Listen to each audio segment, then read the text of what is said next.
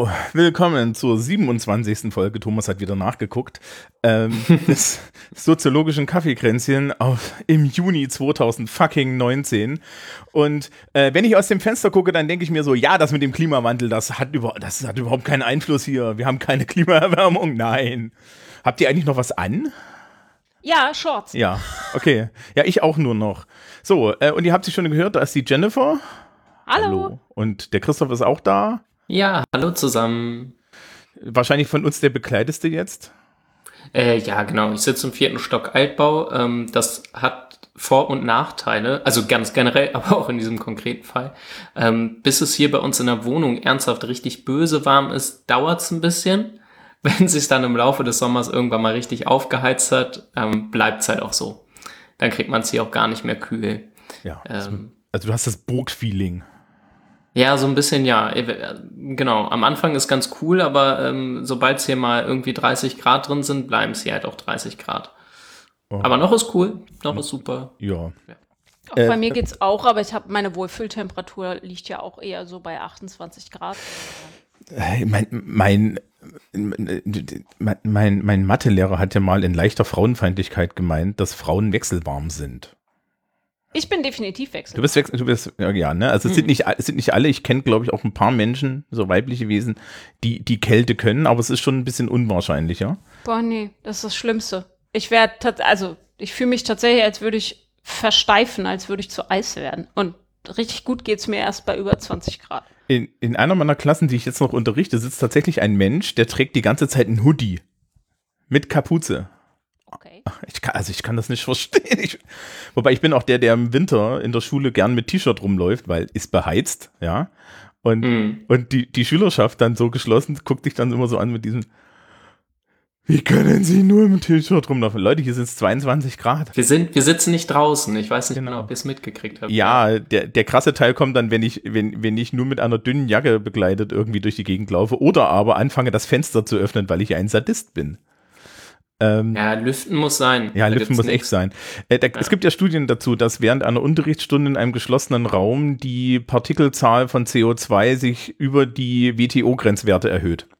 Ja. Ja. also es ist ernsthaft gesundheitsgefährdend, der Scheiß. Ja, äh, apropos ernsthaft gesundheitsgefährdend, wir kommen zu den Getränken. Oh oh.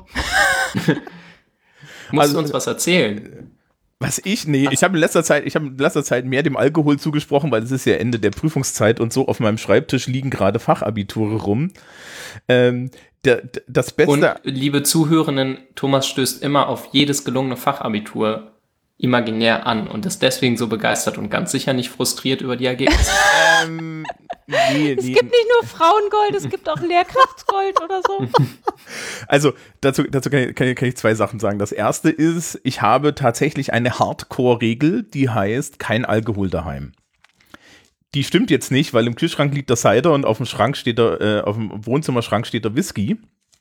Aber ich rühre das nicht an. Also Mhm. ich, grundsätzlich bei der Arbeit, beim Korrigieren und so habe ich kein Alkohol da. Ich trinke so und so wenig und ähm, bin da sehr eklig, was das angeht, weil ähm, das ist ein guter Weg in den Alpha-Alkoholismus, wenn nicht sogar noch schlimmer, wenn man irgendwie sich für den Frust kompensiert. Und ähm, nee, das, das passiert gar nicht, aber es war jetzt in letzter, letzte Woche waren Fachabiturprüfung, deswegen liegt der Scheißer jetzt hier. Ähm, und am Ende der Prüfung trifft sich immer die Jugend konspirativ und auch gerne mal die jüngeren Lehrkräfte konspirativ zum Umtrunk und deswegen habe ich dann so ein bisschen die Beine, Beine und die Seele baumeln lassen. Was ich übrigens besonders apart finde, ist, wir haben so Umschläge für diese Arbeiten, ne? Mhm. Und die Angaben für den Writing-Teil des Englischfachabiturs sind altrosa und unsere Umschläge auch. Das heißt, ähm, der Schreibtisch sieht so ein bisschen, sieht so ein bisschen aus wie, wie, wie, ein, wie, wie so Hand, so, so, so ein bisschen Hand, Hand, Hand, handwerksmäßig. So, so, so. so. Ist, alles, ist alles in einem leichten Altrosa. Und die, und die Lösungserwartung in Englisch ist hellgrün, ja. Also es ist so. Oh Gott. Farb, Farbkodex. Ja, Ähm, es geht noch. Al Alkoholismus bei Lehrkräften ist ganz schön verbreitet, oder? Ich frage mich gerade, also alle Leute, die ich kenne, kennen oder kannten irgendeine Lehrkraft, äh, bei der klar war, die, die säuft. Ja. Also die Kinder, nicht, äh, nicht die KollegInnen oder so, sondern dass den Kindern klar war oder den Jugendlichen klar war, die trinkt. Oder der Ja. trinkt. Mm, Ich, ich werde jetzt nicht ins Detail gehen können, aber ich kann so viel Ich sagen. weiß nicht, gibt es dazu Zahlen? Da gibt's Zahlen. Stimmt. Da gibt's müsste es min mindestens die Beihilfe müsste das wissen, aber ähm, es Das gibt da wahrscheinlich Zahlen sinnvoll. zu, die also ich ähm, ich hatte zu meiner Schulzeit eine eine Lehrkraft, die definitiv äh, da dran war. Wir haben ähm, an der Schule im Kollegium auch schon das Problem gehabt, mehrfach. Ähm, deswegen bin ich da so heikel. Also, dass du hast halt so einen Job, wo du alleine am Schreibtisch sitzt, ne? Ja. Und ähm, Mhm. äh, Ich muss aber auch dazu sagen, mein persönlicher Frust mit Arbeiten existiert fast gar nicht. Also ich habe jetzt hier gerade den, den Reading-Teil durchkorrigiert schon und ja, ähm, da gab es halt auch jemanden, den ich, ja, aus der Schülerschaft, von, von dem ich mir mehr erhofft hatte und den ich mag und so, wie viele von den Menschen. Und da Mhm. wurde so ein größerer Teil nicht ausgefüllt, ja. Und da wird halt einfach mal eher so, äh, kennt ihr Captain Kirk, wie er Khan ruft in Star Trek 2? Ja. Ja? Da wird halt mal kurz so, ah, ja, ja. Und gefrustet das Ding weggelegt und das war's. Und das ist eigentlich mein Outlet. Also ich, ich würde niemals, nachdem ich irgendwie fünf krautige Aufsätze gelesen habe, ja, dann stehe ich irgendwie auf und gehe mit Flocke oder weiß ich nicht, spiele eine Runde Mortal Kombat, aber ich gehe nicht ins Wohnzimmer, hole den Whisky vom Schrank und fange an, mich zu betrinken, weil ich es nicht ertrage. Das ist auch nicht praktisch, weil danach bin ich besoffen, kann ich mehr korrigieren. Ich glaube aber, dass also ähm, die Ausgangsbedingungen für so, ein, für so eine Alkoholsuchterkrankung sind, glaube ich, in Lehrberufen äh, eher für die Erkrankung, weil, ne, wie du schon gesagt hast, man arbeitet alleine, äh, es ist ein psychisch unglaublich anstrengender Job und so. Und äh, dieses Muster, Frust, Alkohol und die Möglichkeit f- stellt halt super schnell so eine Verknüpfung dar, so ein Abbau. Nicht nur das, da gibt's auch noch eine Habitus-Geschichte dahinter. Mhm. Nämlich, Ganz kurz, ich kann eine veraltete Studie gerade reinwerfen, die ich gerade gefunden habe, beziehungsweise die zitiert wird, ähm, auf der Webseite von der ähm, Gewerkschaft Erziehung und Wissenschaft. Ähm, Berlin 2002 haben die geschätzt, dass zwischen 5 und 10 Prozent der Lehrkräfte alkoholabhängig sind. Ich weiß jetzt nicht nicht genau, ob das. Wie viel ja, Prozent es, noch Genau, mal? es ist nicht wenig. Ich weiß nicht, wie es in der Gesamtgesellschaft aussieht, wie da die Zahlen sind. Ich guck mal. wie viel Prozent Ja. nochmal? Zehn? 5 bis 10 haben die Fünf bis 10 ist- 2002 oh. geschätzt. Ich glaube, der Ge- Gesamtanteil ist ein bisschen niedriger. Ähm, Ja. na, es gibt halt so ein Habitus-Ding. Und zwar, äh, ich weiß gar nicht, Christoph, du hast ja auch äh, Lehrkraftmenschen im, im Umfeld, aber Ja. äh, zu, unserer, zu unserer Zeit, als, als ich da noch angefangen habe, also erstmal bei uns im Lehrerzimmer steht nur noch alkoholfreies Bier. Das war früher gang und gäbe, dass in, im Fränkischen ja die, die Lehrkraft in der zweiten Stunde schon mal ein Bier getrunken hat. Mhm. Also ein echtes, das ist mittlerweile total verpönt. Und Gott, oh Gott, das ist auch gut so. ähm, ja. Das wird mir von den älteren Kollegen erzählt. Und es gibt halt gerade bei den Sprachen und den Geisteswissenschaftlern auch so diesen Nimbus des Deutschlehrers, der mit ähm, Beethoven oder Brahms im Hintergrund ja mit einer Flasche Rotwein korrigiert. Ja, es ist. Ja, und ist das hat genau- angeblich es ist Style. Halt, ja, es ist halt die intellektuelle Alkoholabhängigkeit ne? oder der, der Alkoholismus der, der Oberschicht. Ich meine, es ist ja auch. Ich meine, die, die Paare, die irgendwie regelmäßig romantisch beim, beim irgendwie Drei-Gänge-Menü einmal die Woche zusammensetzen und sich irgendwie ein bis zwei Flaschen Rotwein in den Kopf knallen, ähm, ist halt äh, sozial anders bewertet, als wenn du nach der Arbeit nach Hause fährst und jeden Tag eine Flasche Bier trinkst. So. Ähm, Ähm, die Bundeskammer der Psychotherapeuten sagt, Mhm. dass Alkoholabhängigkeit die häufigste psychische Erkrankung bei Männern ist. Es gibt doppelt so viel männliche wie weibliche AlkoholikerInnen. Äh, in Deutschland sind 1,3 Menschen, 1,3 Millionen Menschen alkoholabhängig und 2,7 Millionen Menschen missbrauchen Alkohol. okay. Da scheint nochmal ein Unterschied zu sein. Das sind dann drei, naja, so drei, vier Millionen von 80 Millionen. Das ist auf jeden Fall eine kleinere Quote als 5 Prozent, ne? So gefühlt. Ja. ja. Also, ähm, nee, das, das habe Achso, ich nicht. ähm, ein Satz noch. Ähm, die betonen hier, dass Alkoholabhängigkeit in allen sozialen Schichten und allen Altersgruppen gleich häufig vorkommt. Ah, spannend. Ja. So. Aber ja, es wird nur anders konnotiert. Also ob ich jetzt Bier Genau. trinke oder Wein, ist ja dann so. Bei uns an der Uni wird auch unglaublich viel gesoffen und bei uns am Institut äh, ist Sekt das bevorzugte. Genau, Der da war woll- halt gerne aus solchen Gründen wie Mittwoch. Ähm, ja, äh, Thomas, was ich gerade noch sagen wollte, genau, ich kenne ja auch so ein paar Lehrkraftsmenschen. Ähm, genau das Sektding ist halt eher, eher da ein bisschen, bisschen verbreitet. Äh, bei, bei uns Gerade nach dem Ref-Abschluss, ne? Ja, ja gut, da, also Entschuldigung, wenn du nach dem Referendariat, ne, also da willst du ja auch Überlebt hast. saufen. Ich weiß nicht, ob ihr, ich weiß nicht, ob ihr teilgenommen habt, so an den Schulsprecher-Folgen zum Thema Referendariat. Vielleicht solltet ihr euch mal anhören, da trinkt man dann am Ende gerne mal.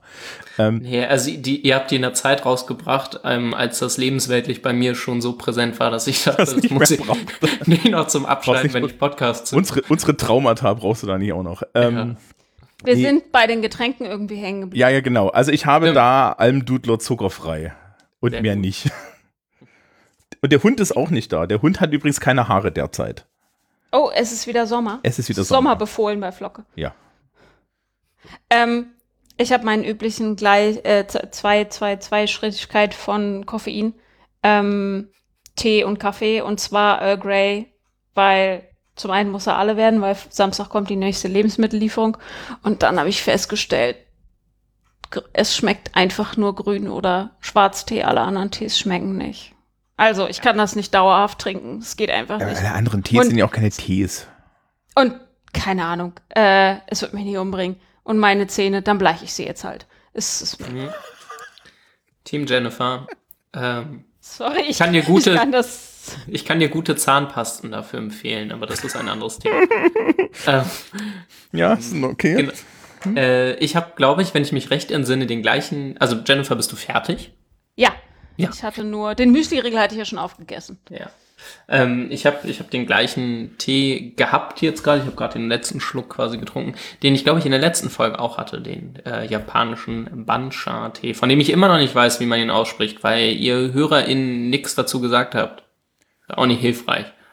Ähm, und ich hatte ein bisschen Nussfruchtmix, also äh, Studentinnenfutter, äh, mit, äh, mit Kranbieren Nahrung.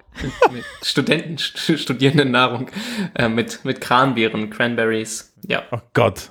Cran Cranberries sind ja auch so ein Beschiss, ne? Das ist doch Überhaupt nicht. Cranberries sind richtig großartig. Ja, ich habe irgendwie jetzt im Kühlschrank, äh, Kühlschrank ein, ein, ein, eine Couscous-Pfanne mit Cranberries vom, vom äh, Tiefkühlbeutelhändler Toujours. Mhm.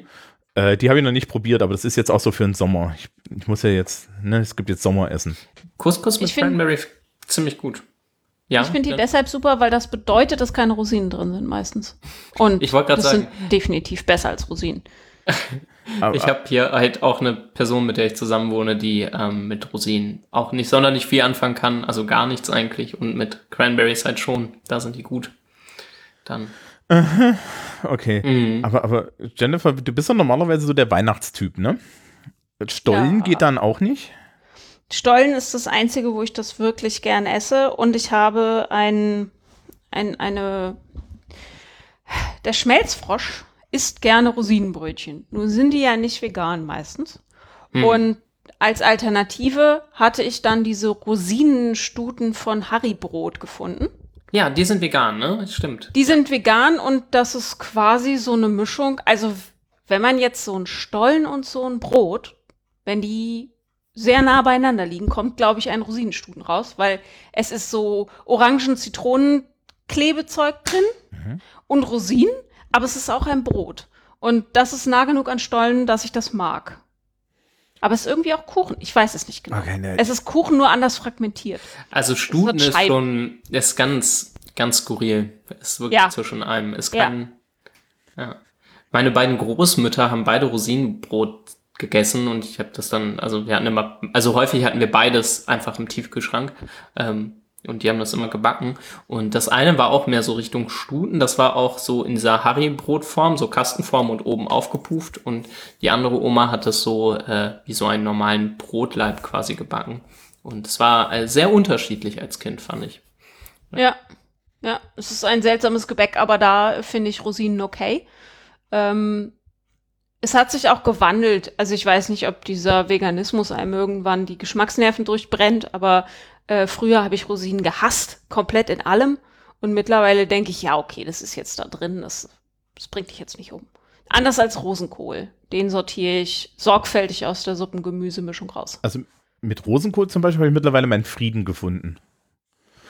Ich habe mir sagen lassen, man müsste ihn rösten statt kochen und dann kann man ihn essen. Ich habe ein, für, mein, für, meine, für, für meine Lunchbox, für meine Hipster-Lunchbox, habe ich ein Wintersalatrezept. Es ist, ist total geil, wir reden über Weihnachtszeug und Wintersalate, aber gut. Ja, es Ähm, ist da draußen ist- 30 Grad, aber sonst ist gut. Da ist, ähm, das ist auch nur vegetarisch, ne, wegen, wegen dem Dressing und so, aber da sind, äh, da ist roher Rosenkohl drin und ich dachte mir erst so, okay, Alter, das ist jetzt, das ist jetzt echt Spiel mit dem Feuer, ne, roher Rosenkohl in einem Salat und so, ja.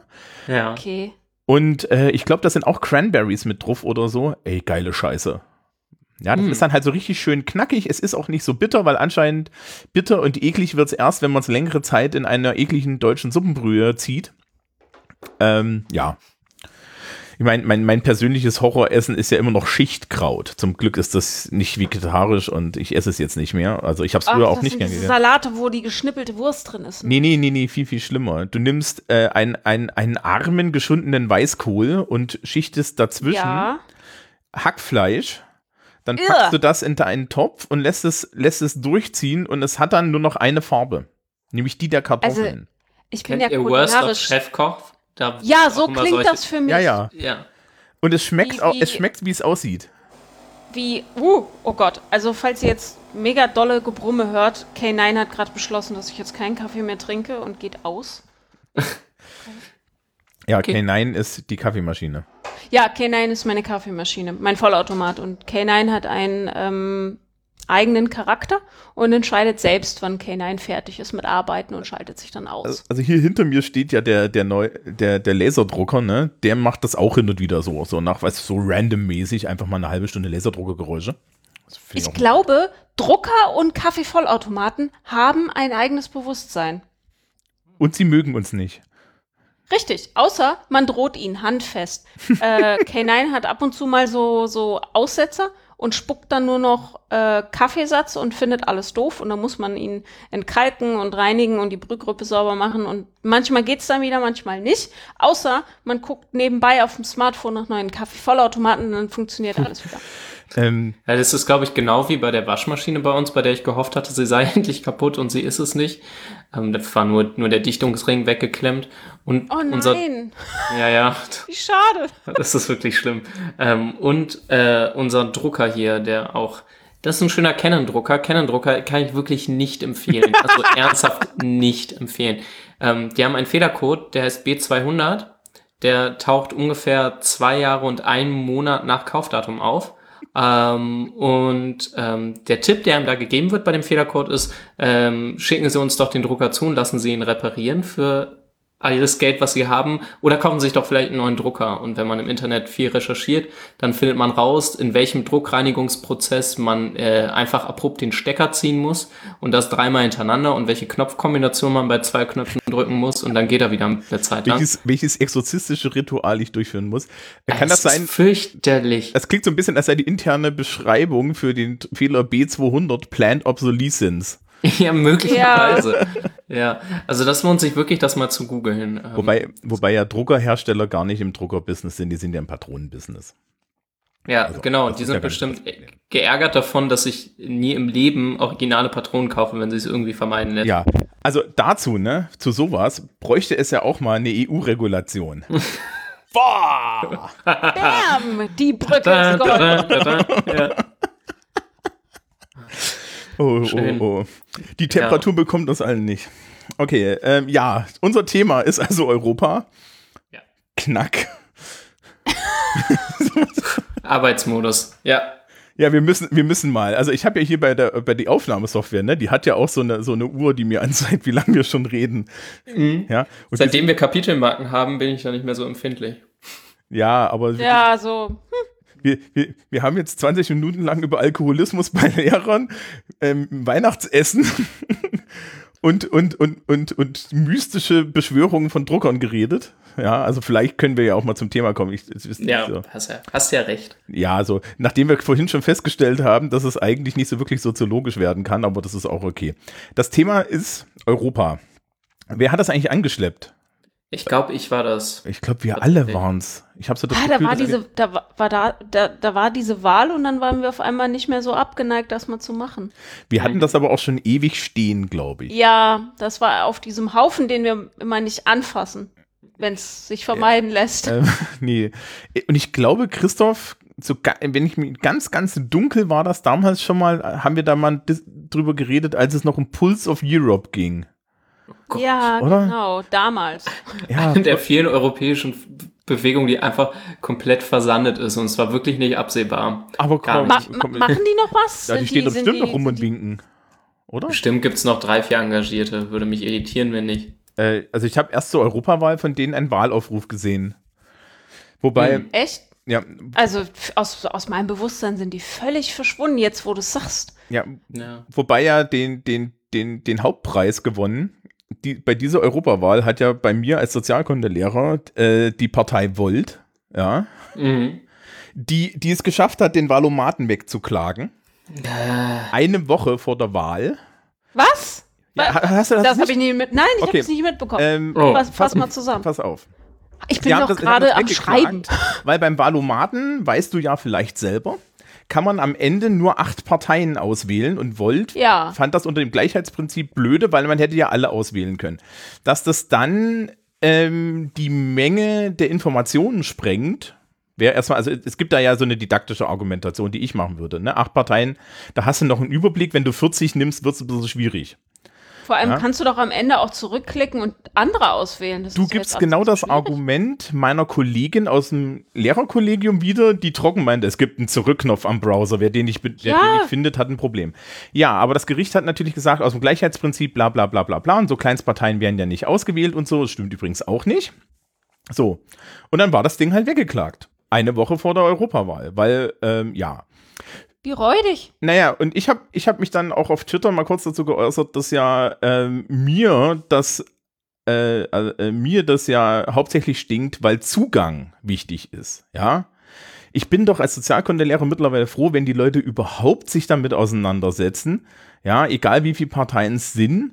Und mal ganz ehrlich, die klicken, wenn du, wenn du die fünf Großen anklickst oder die sechs Großen heutzutage, dann hast du immer noch zwei frei und dann kannst du auch mal Volt auswählen, ja. Ja. und außerdem, also als ob die Leute Wahlprogramme oder Grundsatzprogramme lesen vor Wahlen. Wir können doch froh sein, wenn die sich durch den Wahlomaten klicken. Ja, wirst und selbst das machen doch nicht viele. Du, du wirst lachen, es, es gab dann tatsächlich, wie immer, gibt es dann natürlich Menschen, die sagen, ja, also ich habe irgendwann mal alle Wahlprogramme durchgearbeitet, wo ich mir gedacht habe, ja, das habe ich nie und ich habe Politikwissenschaft studiert und mache das beruflich. Ja, und dann gab es auch irgendwie Leute, die sagen, ja, und ich finde das ja aus dem Gleichheitsprinzip schlimm und so. Ja, aber es gibt auch so eine Praktikabilitätssache. Am besten waren die Nerd-Antworten, die gingen so in die Richtung, ja, warum kann man denn jetzt nicht die Software einfach umbauen? Weil die BPB sagte dann, ja, wir können das jetzt auf die Schnelle gar nicht ändern. Und Mhm. da kann ich vielleicht eine Antwort liefern für die Leute, die das interessiert, weil im Zweifel hören die auch, äh, auch zu. Äh, die Bundeszentrale für politische Bildung sind vier Büros in Berlin. Ja. Die haben nicht wirklich viele Leute, die haben nicht wirklich Ja. viel Geld und das Innenministerium bezahlt sie auch äußerst ungern, weil sie stehen ja dem Innenministerium ähnlich wie wir Sozialkundelehrer doch im Wege. Und ähm, die haben irgendwann mal diese Valomat-Software programmieren lassen und danach hat die wahrscheinlich nie wieder jemand angefasst, weil das ist eine Behörde. Ja, Ja, das Die wird skinnen aus das Ding neu. Ja. gespeist worden sein. ja also die, die skinnen das Ding Projekt. neu und äh, füllen dann neue Fragen rein und ansonsten ist das wahrscheinlich seit 2007 oder so die, dieselbe Software, ja. Ja, Ähm, ich meine, ich gehöre zu den Leuten, Eine kurze Korrektur noch, die BPW sitzt übrigens noch in Bonn. Das ist eine von denen, die noch in Bonn sitzen. Ja, ich kenne nur dieses, diesen Laden in Berlin. Ja, okay, genau. Ich hatte mich bei denen auf ein Volontariat fast beworben. Ah, und okay. das ging nach Bonn. Oder wäre nach Bonn gegangen. Sorry, Jennifer. ähm, wenn ich mehr Zeit habe als jetzt. Also jetzt habe ich auch, ich persönlich habe diese Wahl, die Europawahl auch nur ähm, Wahlomat gemacht und dann daran rumgedacht, an dem Ergebnis, was der Wahlomat mir ausspuckte. Äh, und sonst bin ich tatsächlich die, die zum Beispiel im Bundestag nach Abstimmungsverhalten der Parteien guckt oder Grundsatzprogramme liest und Wahlprogramme. Aber ich habe auch einen Knall. Und ich weiß, dass das außer mir, glaube ich, vielleicht noch fünf Leute tun. Wir könnten wahrscheinlich einen Stammtisch machen. Ähm, und Genau, Zugänglichkeit. Wie soll ich denn die Leute dazu bringen, eine informierte Wahlentscheidung zu treffen, wenn ich sie nicht dazu, also wenn ich keinen keinen Ort habe, wo ich sie hinschicken kann, um sich über solche Themen in einfacher Sprache zu informieren. Es muss ja nicht mal leichte Sprache sein, sondern schlicht auch einfache Sprache. Ja, also was man halt kritisieren kann, ich habe den ja auch dieses Jahr wieder gemacht, ist so ein bisschen die, die, die Themenstellungen waren so ein bisschen, sind immer so ein bisschen komisch. Ja? Also ich frage mich immer so, die Sachen, die sie da so aufwerfen und so, nach denen Mhm. sie Parteien fragen, sind immer so, so sie, es trifft nicht unbedingt mein Interesse, aber es ist vollkommen okay. Man kann, kann ja auch gut sein, dass ich da irgendwie ne, in meiner Blase stecke. Ähm, äh, aber so, so generell, es ist halt die einfachste Variante. Und ich wurde auch dieses Jahr übrigens von der Schülerschaft im Prüfungszeitraum ernsthaft von jeder meiner Sozialkundeklassen dazu genötigt, 90 Minuten zur Europawahl zu machen, Europa zu erklären. Und dann kamen tatsächlich noch Leute, hey, wir wissen nicht, was wir wählen sollen, was sollen wir denn wählen? Wo ich mir dann so dachte, Leute, ich bin doch nicht euer Pfarrer. Ähm, Wir brauchen eigentlich, äh, es ist, das sage ich ja öfter, aber auch in solchen Fragen denke ich mir, wir brauchen weltliche Seelsorge. Die Leute müssen irgendwo hingehen können. Die, die haben ja nichts, ja. ja, ach, das ist, also das, das war auch jetzt bei der Europawahl ist es immer etwas schlimmer. Ja, da sind wir also schon dabei. Äh, übrigens, Volt wurde mit einem Sitz im Euro Europaparlament dafür bestraft. Also die Leute, ja, ähm, das heißt, die müssen jetzt auch arbeiten. Das finde ich ganz gut. Ja. Ähm, gut. Apropos 90 Minuten Europa, dürfen wir uns jetzt eigentlich zurücklehnen und ab und zu hm sagen? Nein, weil Nein. meines Warum Wissens- nicht? Meines, weil ihr beide auch, also ich habe mindestens so viel Politikstudium wie ich. Und wir sind das soziologische Kaffeekränzchen und nicht Ich, das ha, ich habe ein, politikwissenschaftliche Viertel- Bachelor in Politikwissenschaften. Das ist Genau. echt nicht so viel. Und Ich habe auch ungefähr, nee, ich habe weniger.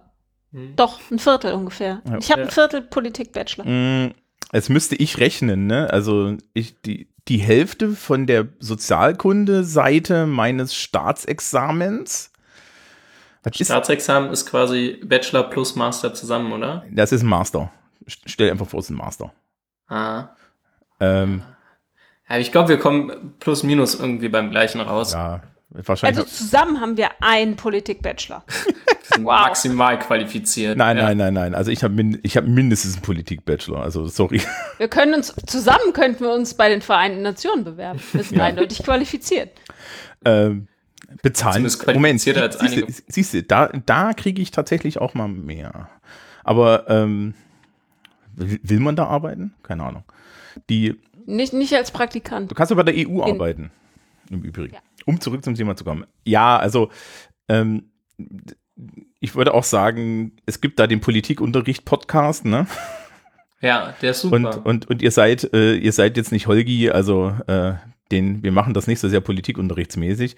Aber ja, erinnert ihr euch noch, bestimmt die EU irgendwas zur EU einiges gemacht. Ne? Das können wir ja zumindest mal Ja, das, das, das kann ich auch verlinken, aber ich bin immer so ein bisschen eigene Podcasts ineinander verlinken, ist immer so ein bisschen. Dann verlinke ich das halt. Ja, Weil du die Shownotes schreibst. Naja, ich kann, lassen wir das. Ja, ich kann sie zumindest schreiben, wenn ich will. Naja. Ja. Ähm, ja, also äh, die EU, ja. Hm. Ähm, so lehrermäßig ist es ja immer so, dass wir, äh, das ist das Standardfrage, ne? Warum haben wir die EU? Was ist das Wichtigste, was uns die EU gebracht hat? Und was sagt man da als braver Schüler? Frieden. Frieden, richtig. Stimmt Frieden. ja auch. Ja, Ja. weil Leuten mit, Leute, mit denen man Handel äh, äh, führt, die erschießt man weniger. Ja, haben führende Wissenschaftler herausgefunden, dass man die seltener abknallt, wenn man da sich dann noch Profit erhofft. richtig, richtig. Das ist, ist ich meine, so zynisch das ist, ne? So. Das ist aber auch eine sehr europäische Sichtweise, weil wenn man die USA ist, macht man es anders. Wenn man was will, zerbombt man das Land. Und danach kann man sich da alles rausnehmen, was man haben will. Ja, aber das hat auch nie geklappt. Also, soweit ich weiß, war das im Irak ja irgendwie so, dass dann die ganzen Verträge fürs Öl an die Chinesen gingen oder so. Das war also auch irgendwie eine Pleite. Ähm, Ja. Man muss mal unterschiedliche Wege gehen, ne? Man muss mal außerhalb der Box denken. So. ja, aber Also es ist schon interessant, wie die USA so krasse Weltmacht bleiben konnten, nachdem sie mit ihren lustigen äh, Kriegen weder in Vietnam noch Korea noch Irak ähm, wirklich, dass man sagen könnte, okay, das habt ihr einfach äh, so durchsetzen können, wie ihr euch das mal vorgestellt habt. Also hätte man irgendwann ja auch mal drauf verweisen können, ihr kriegt ja gar nicht hin, was ihr wollt. Ich ja, glaube, das so läuft das nicht. Aber, aber ich, so. glaube, ich, ich glaube, es gibt auch einen europäischen Proz Wachstumsprozess, der vor der EU stattgefunden hat, in dem halt irgendwann mal klar wurde, dass sich gegenseitig 2000 Jahre auf die Fresse hauen dann auch irgendwie kontraproduktiv ist. Wir haben da ja eine so längere los? Lernkurve, ne, auf dem Kontinent. Also Beim letzten Mal, Also Ja. war Kriegsende und dann so ein Jahr später oder so, also kurz danach irgendwann haben noch hier die Engländer haben noch angefangen, äh, der, oder? Die haben noch gesagt, wir brauchen mal sowas. ähm, also nicht Churchill? Und genau, es gibt ja diese, es gibt ja eine Europafahne, die keine Sau kennt. Das ist so eine blaue Fahne mit so einem gelben E drauf. mhm. Die wurde damals, glaube ich, auf Helgoland gehisst und Churchill hat das schon mal alles angeregt. Ja, allerdings losgegangen ist es dann mit hier ähm, Montanunion, Euratom, ja, und so, so weiter äh, 1952. Also das ist so offiziell der Start. Ja. Ne? Dann hast du diese ganzen Zollunion und so, ne? Und äh, auch so die Idee, dass, dass man dann auf dem, auf dem internationalen Weltmarkt nur besteht, wenn man gemeinsam da zusammensteht. Das finden ja jetzt die Briten dann in nächster Zeit raus, wie das so ist. Wir, wir schleichen die ganze Zeit um Brexit als Thema rum und denken immer in der nächsten Folge, haben wir dann Brexit und so und jetzt haben wir dann noch nicht Brexit. Es wird, glaube ich, also Ja, das, äh, das ist, ist auch noch so eine Frage. Also die, die Wetten sind ja immer größer. Meine, meine persönliche Theorie zu Brexit ist ja mittlerweile, und die entertain ich nur, weil ich sie lustig finde, dass äh, am Ende die, die Königin abdankt, Prinz William die Macht übernimmt, weil man Charles auslässt, weil der keinen Bock mehr hat. Und Prinz William dann per, per, äh, äh, per königlichem Dekret ja, die das, den, das Parlament enthaupten lässt auf dem Tower Green und äh, die Monarchie wieder reinstated und per königlichem Dekret die, das Land in der EU lässt. Er dürfte das, oder? Also ich ja, weiß, ja, dass die, technisch gesehen darf er die Queen hat irgendwann mal bestätigt, dass sie, dass sie Trump umbringen dürfte und niemand könnte ihr was. Ja, die Queen Solange hat auch keinen Ausweis. Weil die, Ja, die einzige Person, die, Queen ihren, ja, na, die einzige Person, die ihr den Ausweis ausstellen könnte, ist sie selber und dann hat man das nicht für nötig gehalten. I'm myself, my dear. Ähm, ich weiß nicht, ob ihr das Hat heute sich, gesehen habt. Queen, hat sich die Queen nicht gerade mit Trump getroffen? Ja, ja, Er es hat gibt es ein ja schönes- einfach Ja. erfolgreich erledigt. Es gibt ein schönes Bild von ihr, wie sie neben Donald Trump steht, der einen Frack trägt, der definitiv nicht gut geschneidert ist. Ähm, das verlinken wir Naja. nicht in den Shownotes. Wir wollen ja psychische Schäden. Da sind ja zwei Länder, die mit der EU bald gar nichts mehr zu tun haben. Ja, ja naja, also ähm, das war übrigens eine interessante Sache. Ne? Unsere herzallerliebste sozialdemokratische Restpartei, die ja jetzt dann auch leider so ein bisschen irgendwie, weiß ich nicht, am, auf dem absteigenden Ast ist, die Sag haben. das nicht so, es gibt hier zwei betroffene Personen. Ja. Ja, das habe ich dann nie verstanden. Aber Das musst du auch nicht verstehen. Wir sind die letzten Sozialdemokraten. ist, ich weiß nicht, ich weiß nicht, ist das Katastrophentourismus? Nee, ne? Nee, ich Aber hänge die Umbenennung tatsächlich ja schon. SDRP wäre vielleicht gar nicht schlecht. Sozialdemokratische Restpartei finde ich okay. Oh Gott. Ich hänge da sozialisationsbedingt tatsächlich mit Herz dran. Das ist ein bisschen schwierig gerade. Du meinst wie ich mit der Fita-Cola, ja? Ja, genau. Ja. Ich habe Ähm. Jennifer irgendwann mal zur Selbstbeschreibung den Begriff der rationalen Linken vorgeschlagen.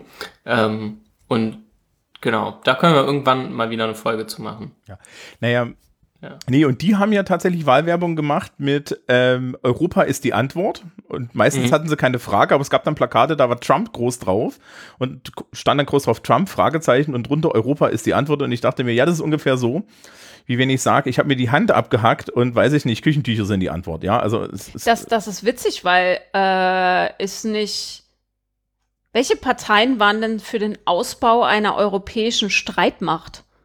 Nicht die SPD, die, nur die CDU und CSU, oder? ja, na, die SPD hat wie immer mitgemacht. Naja, aber ich meine, im Wahl, also die haben das nicht im Wahlprogramm stehen. Nee, ich glaube, die hat das nicht im Wahl. Ja, ja, natürlich sind sie da dagegen, damit sie dann am Ende wieder mitmachen. Also das ist ja. Weil, also gut, kann natürlich auch gemeint sein, wir zwingen den wirtschaftlich in die Knie, aber ich weiß nicht, was man gegen Trump ausrichten will. Ja, vor allen Dingen ist Trump überhaupt kein, kein Thema. Also wir haben in Europa ja nun ernsthaft genug Probleme. Nämlich haben wir ähm, dieselbe, dieselben Phänomene eigentlich in allen Ländern auf irgendeine Art. Also sprich, wir sind irgendwie in Frankreich sehen wir die Phänomene des Spätkapitalismus, in Deutschland sehen wir die Phänomene des Spätkapitalismus. Großbritannien ist nochmal eine ganz eigene Geschichte. Ja, äh, der, der größere Teil des Südens ist einmal durch Austerität in äh, komplett verheert worden, hauptsächlich unter Anleitung Deutschlands. Mhm. Ähm, und hat dort auch jetzt genau dieselben Schwankungen, die halt eine neoliberale Austerität, spätkapitalistische Einstellung in Politik so mit sich bringt, nämlich, dass du ja, hohe Jugendarbeitslosigkeit, wenig Perspektiven, ja, und dann entsprechende äh, Wahlergebnisse für äh, radikale rechte Parteien. Ne, die Ich wollte gerade sagen, den Rechtsruck innerhalb Ja, der genau. EU als Problematik. Genau, und den, den kann man ja nun wirklich ordentlich soziologisch erklären. Also es ist jetzt irgendwie äh, äh, an, an mir vorhin auf Twitter wieder so ein Ding vorbeigeflogen, wo jemand gesagt hat, ja, ich habe es gibt so Bücher vor zehn Jahren schon, die, die, die erklärt haben, wie eigentlich äh, Ökologie, äh, Armut und diese ganzen Sachen, ne, und, und dann auch, auch Populismus zusammenhängen. Und das ist ja jetzt alles, also, also jetzt, ne, so, so akademisch gesagt, ist halt alles nicht neu. Das ist so, das Was ich momentan unerträglich finde, sind diese ganzen äh, Artikel, die der Ansicht sind, der Rechtsruck in der EU hätte, wer schuld der liberalen und progressiven Kräfte, weil die hätten äh, das quasi alles selbst verantwortet, weil sie zu viel, zu, zu progressiv waren und deswegen Die haben die zu, Leute. ja, sie haben zu wenig Rücksicht genommen. Das ist die, die unterliegende These, ne? Sie Ja, haben, sie, genau. Sie, sie, sie haben zu sehr ihre eigenen Interessen vertreten. Das ist doch totaler Genau. Käse. Also, könne man sich ja nicht wundern. also die EU ist doch ein rein Oh. konservativ neoliberales Projekt. Guckt euch bitte mal die Zusammensetzung der Kommission und die Zusammensetzung der Wahlergebnisse in den letzten, weiß ich nicht, zwölf Jahren oder z- 20 Jahren an. Das war immer eine, das war immer eine primär konservative Chose gewesen. Jetzt auch. Also jetzt haben wir irgendwie mal mehr Gewicht Richtung liberal links, aber das ist dann halt auch dem Wahlergebnis der Grünen geschuldet. Also bisher Ja, war das immer der Das EVP. Wahlergebnis der Grünen ist übrigens nur in Deutschland so groß, äh, so gut. Ich finde das total spannend, dass wir auch in, also dass wir in den deutschen Medien im Zuge der Europawahl keine, also nicht im Ansatz eine europäische Wahrnehmung des ähm, Wahlergebnisses hatten. Wir hatten eine, Ja. also es wurde halt einfach so getan, als wäre das irgendwie so eine, so eine bundesdeutsche Wahl gewesen. Das hat mich Ja. wirklich, konnte ich, konnte ich nichts mit anfangen. Hat, hat mich gewundert. Ja, Vor allem auch ähm, die, die europaweit, die Grünen haben es nicht geschafft, großartig abzuräumen. Die haben jetzt irgendwie ein paar, paar Persönchen mehr. Damit lässt sich sicherlich keine äh, Klimapolitik in der EU umsetzen. Und äh, die rechten Kräfte haben zumindest im EU-Parlament, im neuen EU-Parlament eine solche Stärke erreicht, dass die Durchsetzung zum Beispiel feministischer Themen in der nächsten Wahlperiode einfach richtig, richtig schwer wird.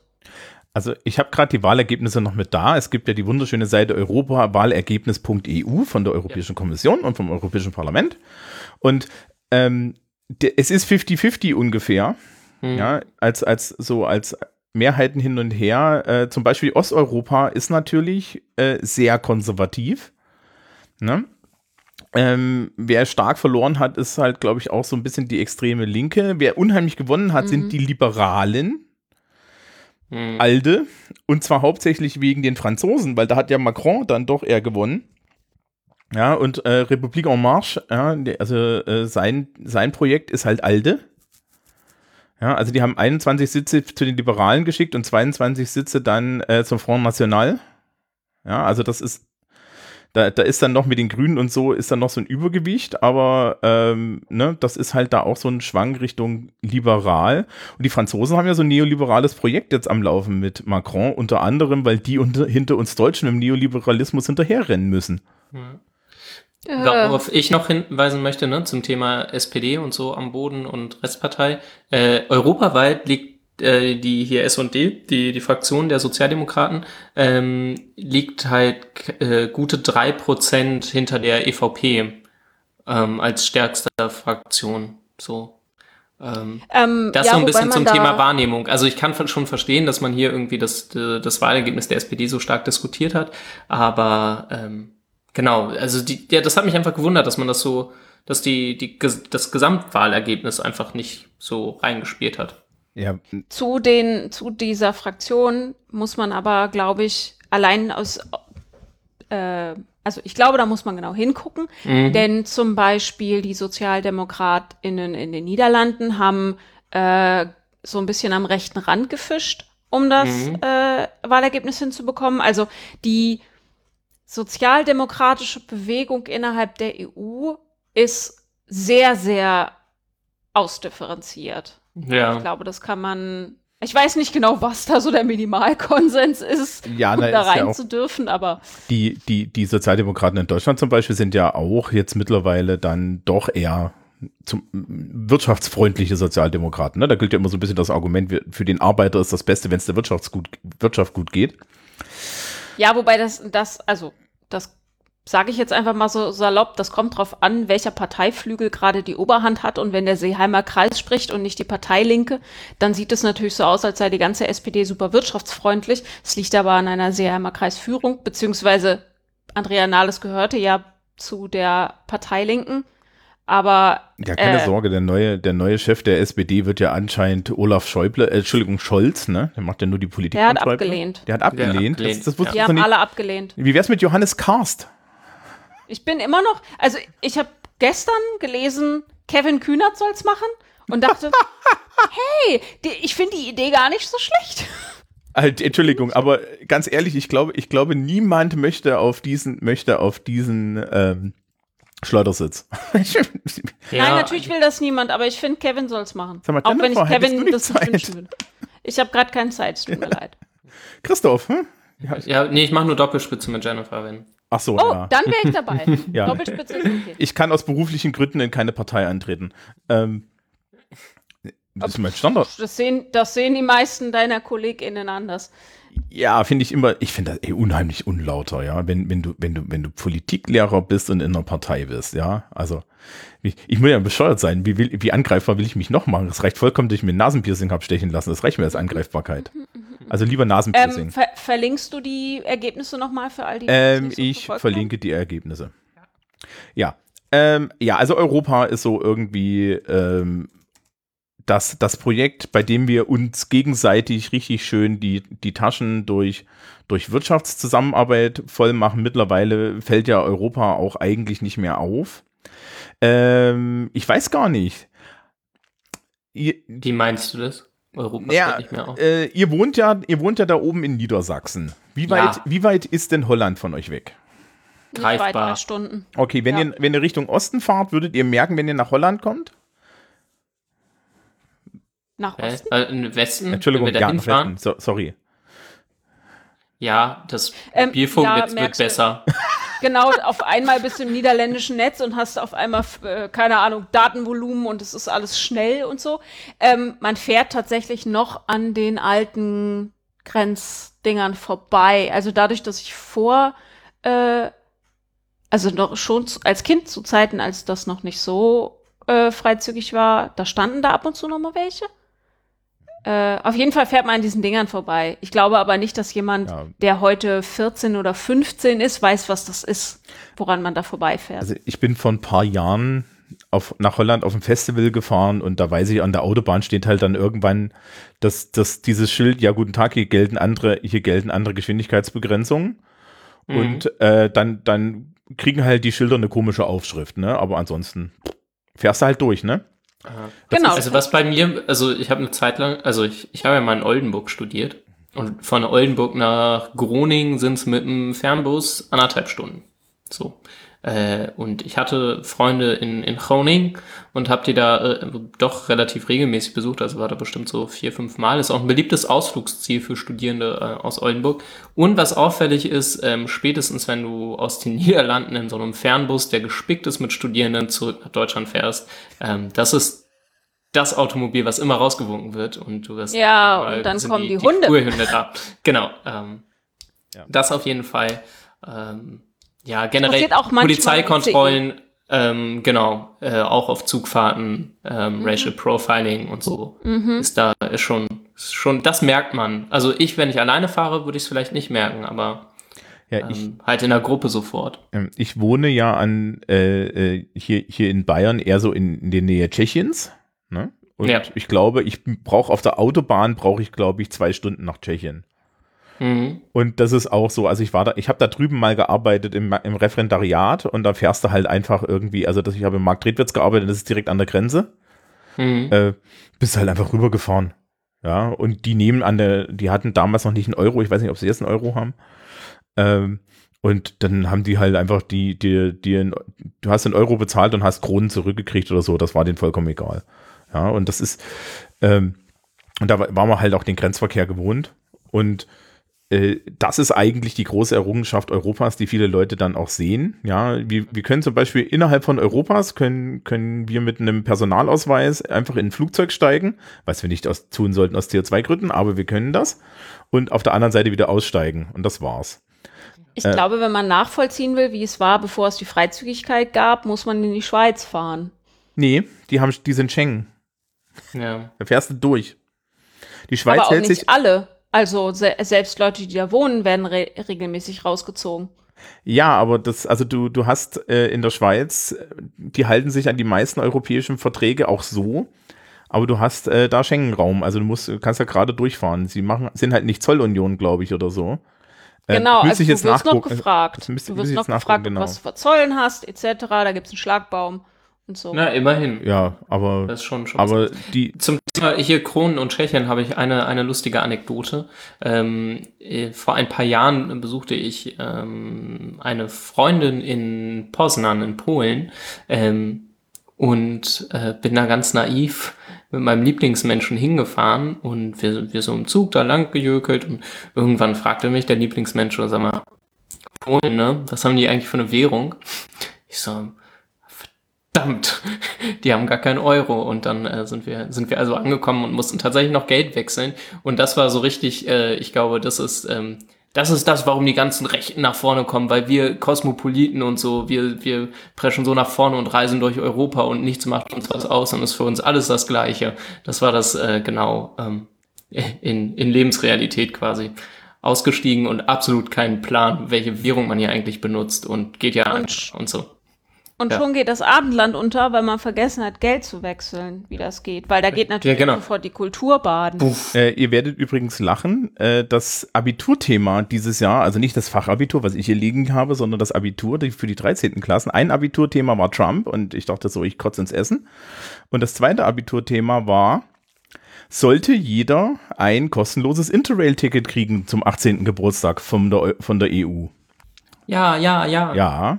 Und das Geile war, nee, äh, ah, nee, das war hier Deutsch. Deutsch, das war nicht Englisch, aber ähm, und das Geile war, das einzige Gegenargument, was dann, das war so ein materialgestützter Aufsatz, das einzige Gegenargument, was im Material zu finden war, war, ja, es kostet Geld.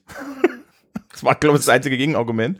Ich hätte tatsächlich nur aus äh, ähm, Ungleichheitsgründen noch die Ergänzung, dass so ein Interrail-Ticket niemandem was bringt, äh, der nicht betuchte Eltern hat, wenn nicht auch ein kleines Taschengeld dabei ist, weil Ja. sonst kannst du nirgendwo hinfahren. Ja. Ähm, aber, ich hätte noch, ja, ja. Ähm, ich finde ganz gut, dass du das Thema Geld ansprichst. Wir haben das ja jetzt hier gerade, ne? Also zumindest ich habe das so nach vorne geprescht. Man kann quer durch, quer durch die Union äh, fahren und jetten und so und überall aussteigen und einem geht's prima. Ähm, ich habe ja so eine perverse Weltreise gemacht und habe da ja auch so einen äh, Kitesurf-Kurs gemacht und unser Kitesurf-Lehrer war natürlich mitten in der Südsee äh, ähm, polnischer Herkunft. Ähm, und wir haben uns dann ein bisschen über Lohnungleichheiten und so unterhalten. Ähm, der kam gar nicht so weit weg von der deutschen Grenze, war aber noch nie länger als für ein paar Stunden in Deutschland, weil ähm, mit 400 Euro Monatslohn ähm, ist hier halt einfach nichts zu holen.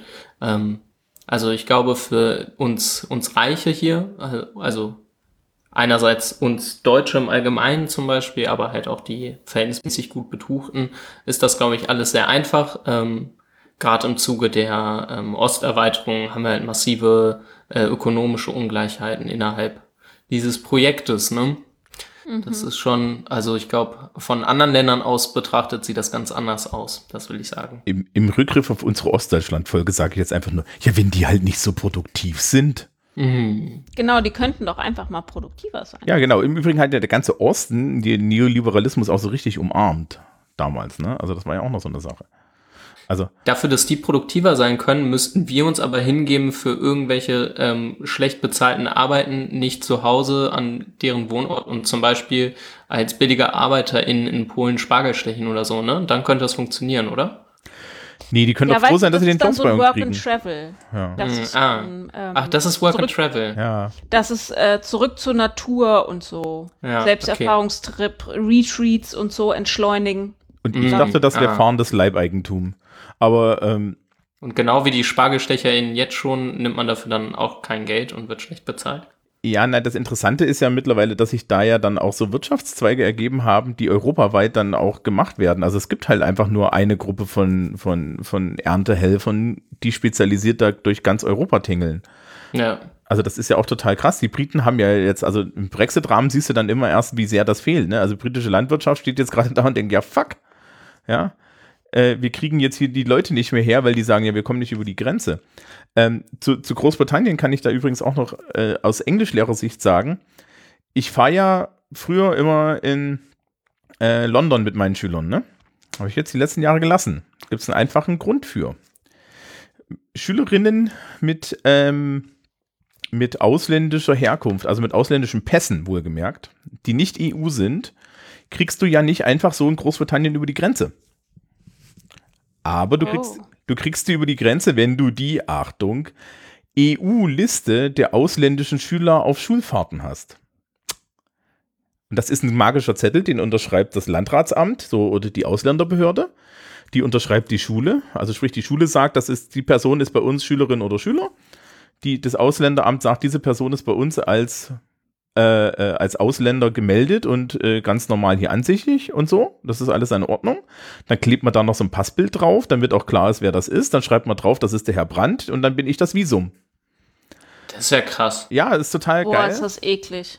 Das ist echt nicht schön. Ja. Ja, aber äh, es ist besser, als an der, an, der, an der britischen Grenze zu stehen mit jemandem mit einem türkischen Pass und den nicht reinbekommen zu bekommen. Ja, okay, ja, ja. klar, gut. aber, aber Ja. dass jemand, der seinen Wohnsitz hier in Deutschland hat, Mhm. Wohnsitz wohlgemerkt, Ja.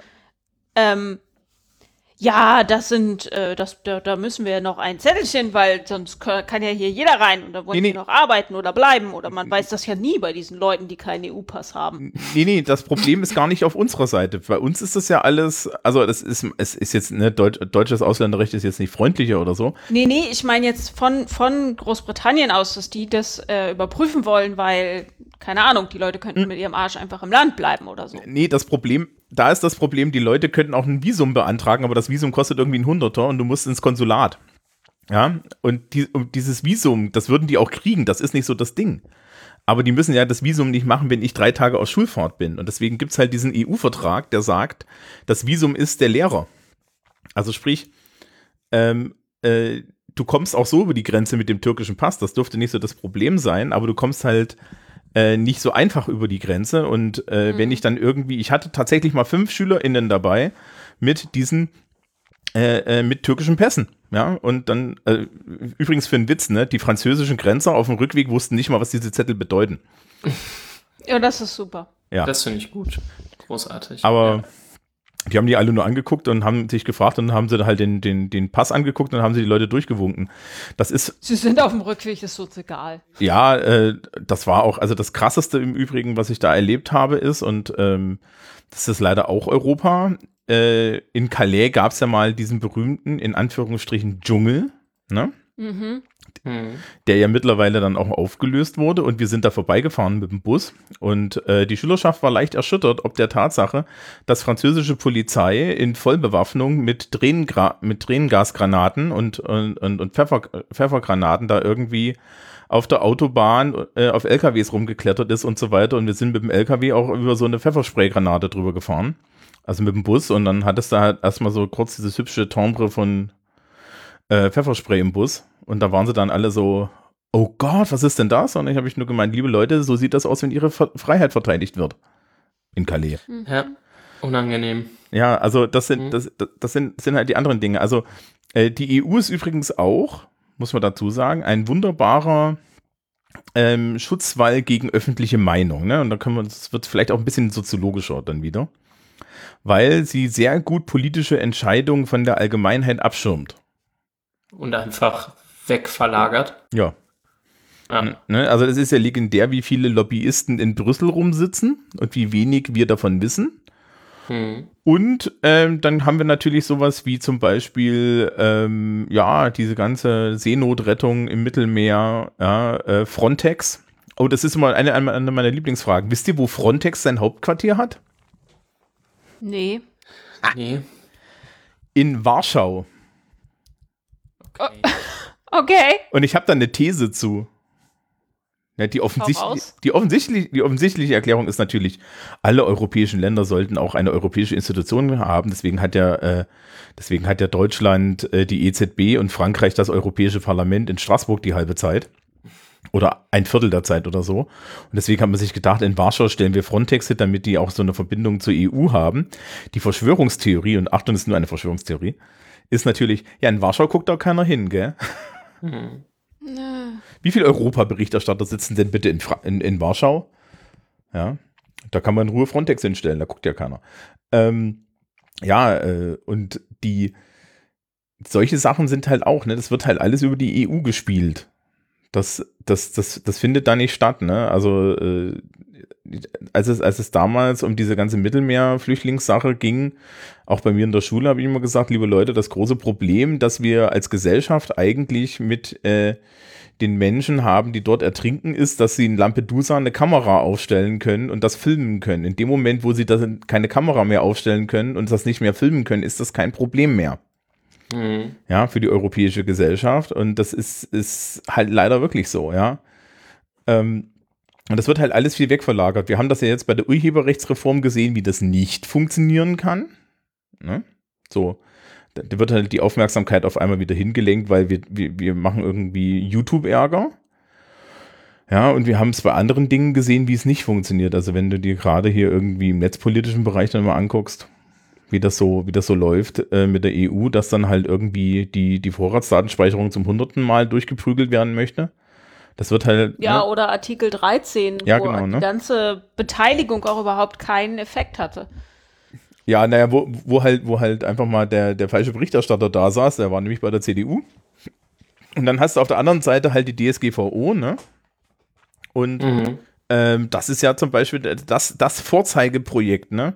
Also ich habe, ich höre irgendwie amerikanische Tech-Podcasts und die sagen halt alle, ja, das, ja, ne, dann machen wir hier mal GDPR-Schulungen, weil äh, wir können als internationales Unternehmen ohne GDPR nicht mehr arbeiten. Weil Ja. das ist jetzt de facto Standard auf der Welt. Ne? Europa hat jetzt hier den Standard für Datenschutz gesetzt und äh, Google und Facebook haben das auch verloren. Ja, wurden ja jetzt auch erstmal ordentlich verknackt. Ne? Hat sich ja hier gleich äh, der, der Freund dieser großen Organisation, Max Schrems, hingestellt und ist, hat, hat am Tag, als das rechtswirksam würde, mal kurz einen großen Stapel Papier eingereicht bei entsprechenden Datenschutzorganisationen, äh, die dann auch gleich mal irgendwie gesagt haben, ja, hier, Google, das kostet irgendwie jetzt x Millionen Euro. Na? Ja. und so. Also da, da- es, es, es geht schon was. Es ist auch gar nicht so schlecht. Aber dieses Gefälle, das wir in Deutschland haben zwischen Ost und West, das haben wir eigentlich auch in der EU. Und wir haben es einmal zwischen Ost und West und wir haben es einmal zwischen Nord und Süd. Mhm. Je, je Norden und je Westen, äh, desto reich, ne? Ja, genau.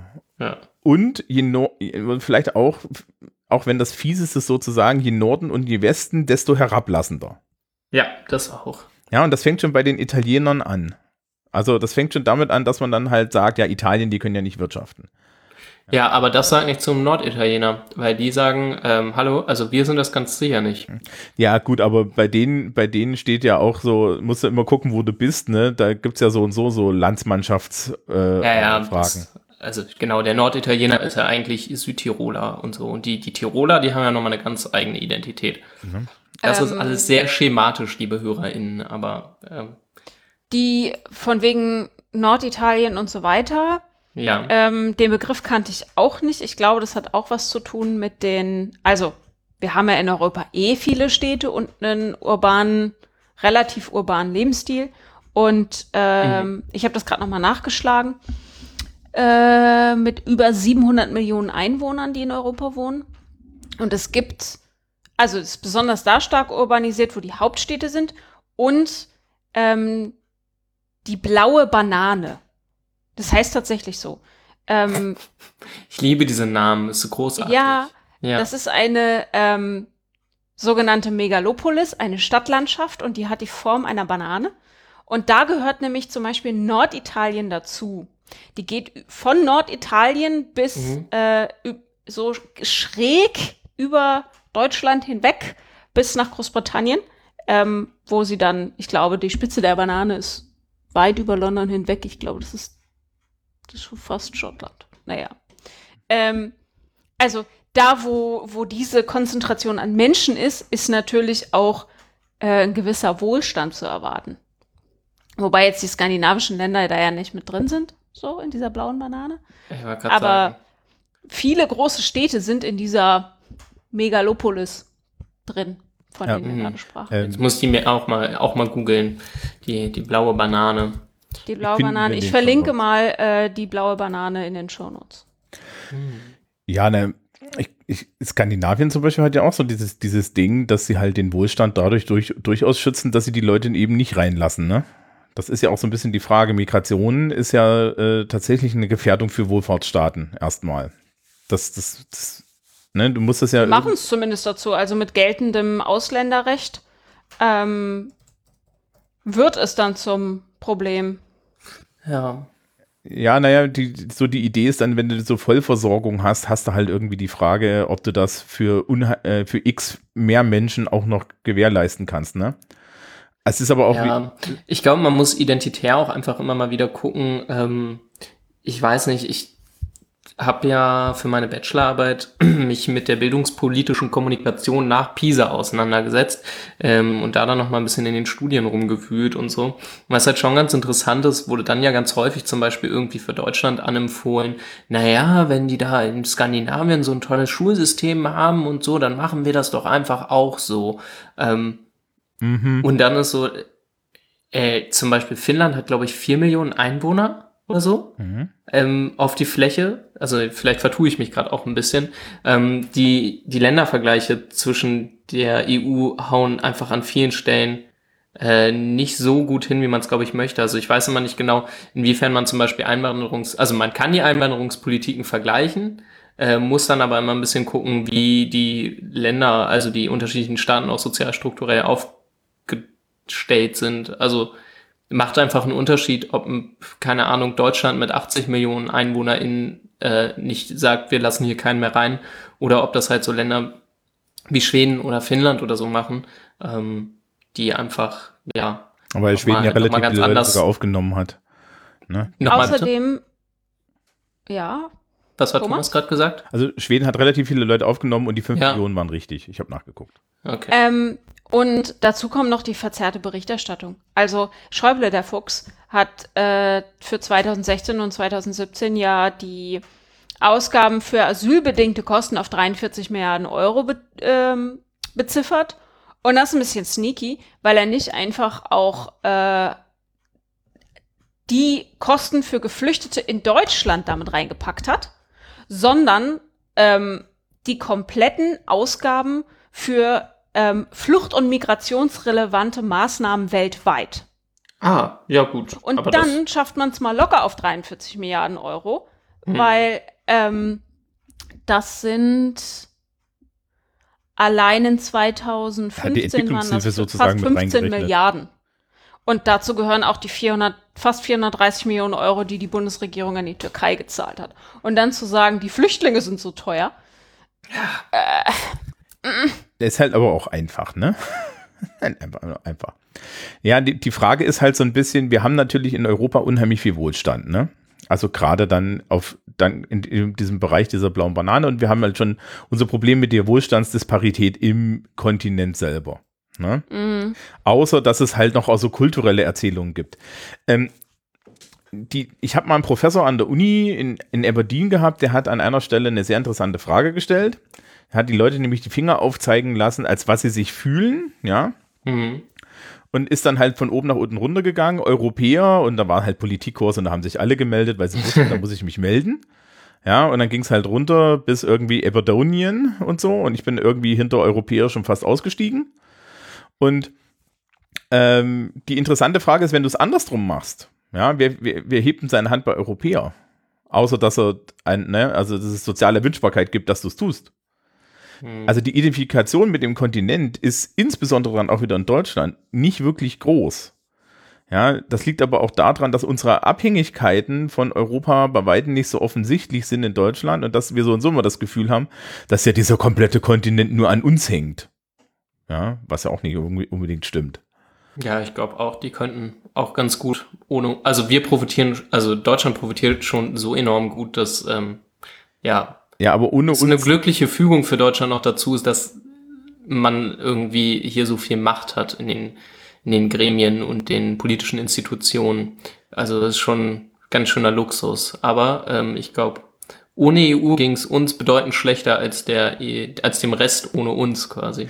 Ja, die drittgrößte Volkswirtschaft der EU oder die zweitgrößte, ich glaube sogar die drittgrößte ist, ist Großbritannien. Die probieren ja, ja jetzt das gerade aus, ne? Und ähm, allein die, die, die, die Menge an Verbindung, die, die so wirtschaftlich da herrscht, die ist halt echt krass, ne? Also wie war das? Jaguar, ja, äh, wir haben hier so ein Getriebe, das bauen wir hier in Großbritannien ein, das fährt 20 Mal über den Kanal. Ja. Während seiner Fertigung. Wo man sich dazu ein bisschen fragt, Leute, sag mal hier so Umwelt und so, so spinnt ihr, aber ähm, ja, das ist halt normal, ne? Billiger. Ist es billiger? Ich weiß nicht genau, ob das Umweltargument bei einem Jaguar so zieht. Ja. Er, er, wird, der Jaguar wird in der Bilanz nicht besser, wenn man Sachen 20 Mal über den Kanal schippert. Schön ja. fand ich, ich weiß gar nicht mehr, wo ich das gesehen habe, aber da wurden Leute befragt, äh, die am Hafen, die in irgendeinem großen Hafen arbeiten, äh, in, in UK, ähm, Wahrscheinlich wie sie abgestimmt haben und ob das irgendwie, ob sie das jetzt auch noch so sehen und irgend so ein äh, in- und Exportmensch meint dann, ja, ich habe für den Brexit gestimmt, aber mittlerweile denke ich, das ist eine dumme Idee, weil ähm, da müssen ja alle LKWs durch die Zollkontrolle und dann können wir ja nicht mehr arbeiten und irgendwie war das eine dumme Entscheidung. Und ich denke so, Leute, ja. Leute. You could have known that for. ja, so. Ähm, es gab, es gab, also du wusstest doch, was dein Job ist seit äh, 20 Jahren. Bei, bei John Oliver hat er, glaube ich, diesen Blumenhändler gehabt, der gesagt hat, er hat für den Brexit gestimmt. Ja, genau, der Blumenhändler, den habe ich auch gesehen. Und, und er hat für den Brexit gestimmt und er sagte, wenn der, wenn, wenn der jetzt kommt, ne, ist er innerhalb von einem Tag pleite. Ja, weil, so. weil es ist ja projektiert, dass, dass, dass die, ähm, dass die Menge an LKWs, die sich dann staut innerhalb von einem Tag so irgendwie einmal Dover ist voll, ja. Ja. Ich weiß nicht, wart ihr schon mal in Dover? Nein. Das äh, ist nicht groß, ja. Ich überlege gerade, ob ich da schon war. Ähm, möglicherweise, ich habe es nicht mehr so auf dem Also da ist ein Hafen und eine große Straße und das war's. Und die große Straße führt dann äh, einen Berg hoch und das war's wirklich. Also diese, du bist da relativ schnell draußen und drin. Das ah doch, das ist einfach der, das ist die normale Strecke von Calais rüber. Ne? Genau, das ist so ein Küstenstädtchen. Ja, dann war ich da. Und, ja, ja. und ähm, da, da ist nicht wirklich viel Platz, aber die stehen, das steht innerhalb, weiß ich nicht, von äh, von 24 Stunden, glaube ich, komplett voll oder innerhalb von weniger sogar. Mhm. Und wie war das? Äh, es gibt, es gibt ein Zollabfertigungsterminal und die haben 13 Standplätze. Viel Spaß. Und ja, also ich glaube, glaub, wirtschaftlich muss man darüber nicht mehr reden. Also was, was mich halt eher dann noch interessiert ist, gibt es denn eine europäische kulturelle Identität? Kann man davon schon sprechen? Also mein Gefühl hier in Deutschland ist immer überhaupt nicht. Ja, mein Gefühl glaube, ist immer, wenn man eine haben möchte, kriegt man schon eine zusammen. Ja.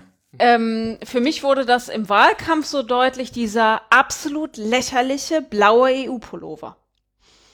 So, wenn, wenn Menschen in sehr privilegierter Situation sich gerne als EuropäerInnen verstehen wollen, können sie das tun.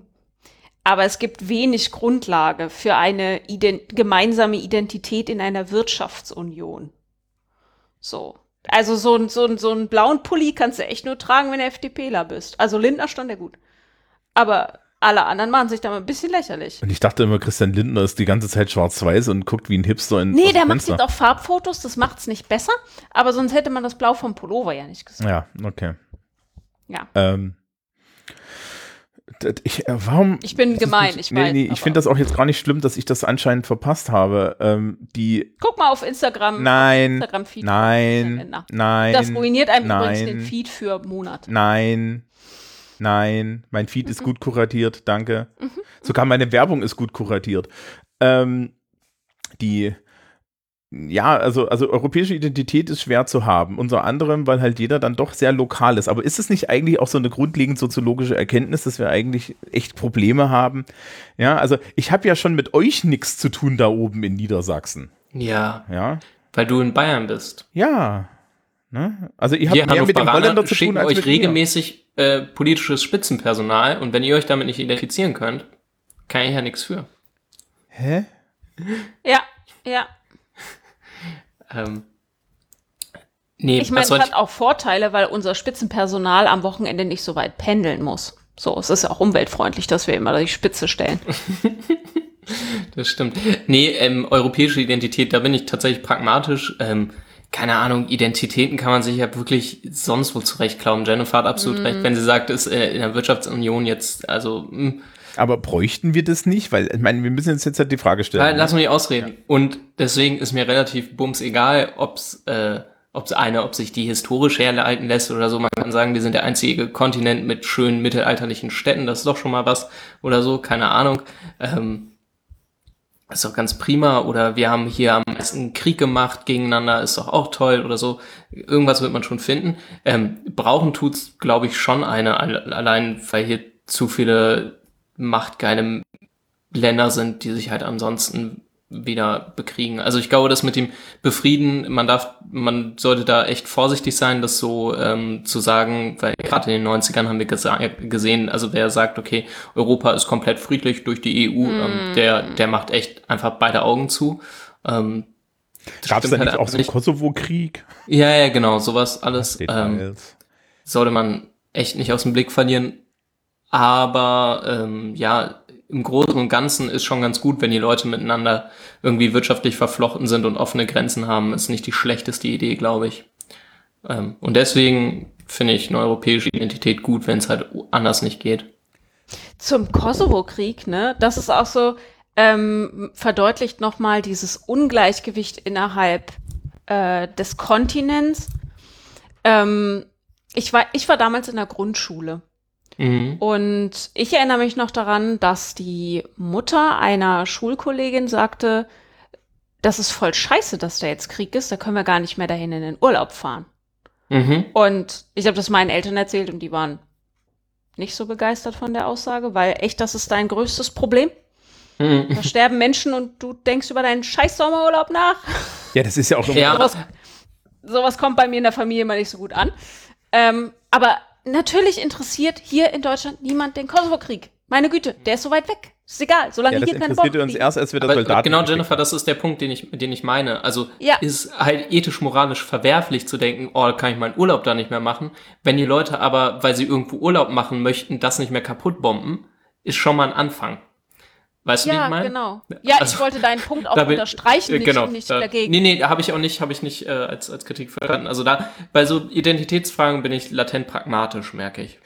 Ja, naja, die, ich, wir hatten ja vorhin irgendwie die Genese der EU und da gab es ja hinten so Verfassungsverträge, die gescheitert sind, ne? Und einer der Hauptgründe, der da immer angeführt wird, ist, dass ja, ähm, also die, die sind hauptsächlich an Referenten gescheitert, wo die lokale Politik eins auf den Deckel gekriegt hat, indem sie bei dem Referendum durchfallen gelassen wurde. Ich glaube, es waren einmal die Iren und nochmal irgendwie jemand.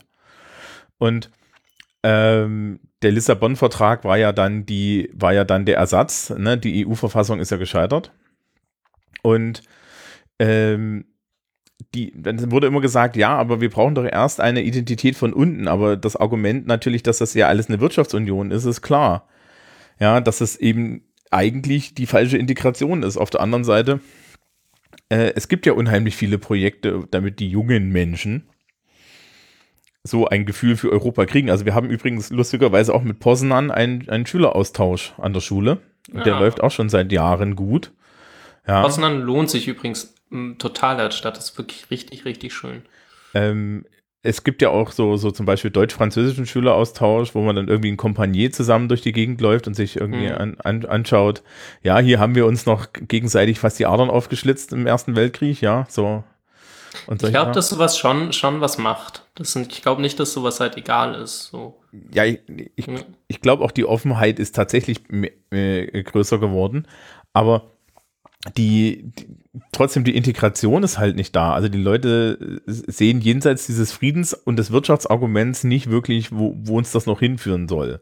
Hm. Ja, und gleichzeitig haben wir jetzt halt ja auch noch diese ganze rechtspopulistischen Bewegungen, die irgendwie sagen, ja, wir wollen jetzt, ne, also hier, ich bin ja auch an AfD-Plakaten vorbeigefahren, die jetzt die nächsten, letzten Wochen, und da steht dann hier ein für ein, ein, ein Europa der Nationen oder so, ja.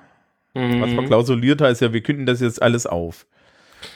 Ja, und es ist Ja. halt totaler Käse, aber äh, wir plakatieren das jetzt mal. Ja, weil wir haben ja als gerade als Deutsche nur Vorteile. Also das ist wie die, wie die Briten, die haben auch nur Vorteile gehabt. Aber äh, das, das, das in der eigenen Misere zu sehen, ist natürlich schwierig. Ja. Ja, weil dann geht der Blick nicht weit genug. Insbesondere von Menschen äh, mit, mit weniger Weltweisheit und Bildungsniveau. Und das ist ja jetzt auch kein Vorwurf an die, sondern ne, wenn ich irgendwie äh, erstmal gucken muss, dass ich über die Runden komme. Das ist ja eine, eine unserer alten Thesen immer wieder. Dann habe ich einfach nicht den Kopf mir zu fragen, ja, aber diese EU, ja, dieses Europaparlament und ich sollte jetzt dafür streiten, dass das Initiativrecht kriegt.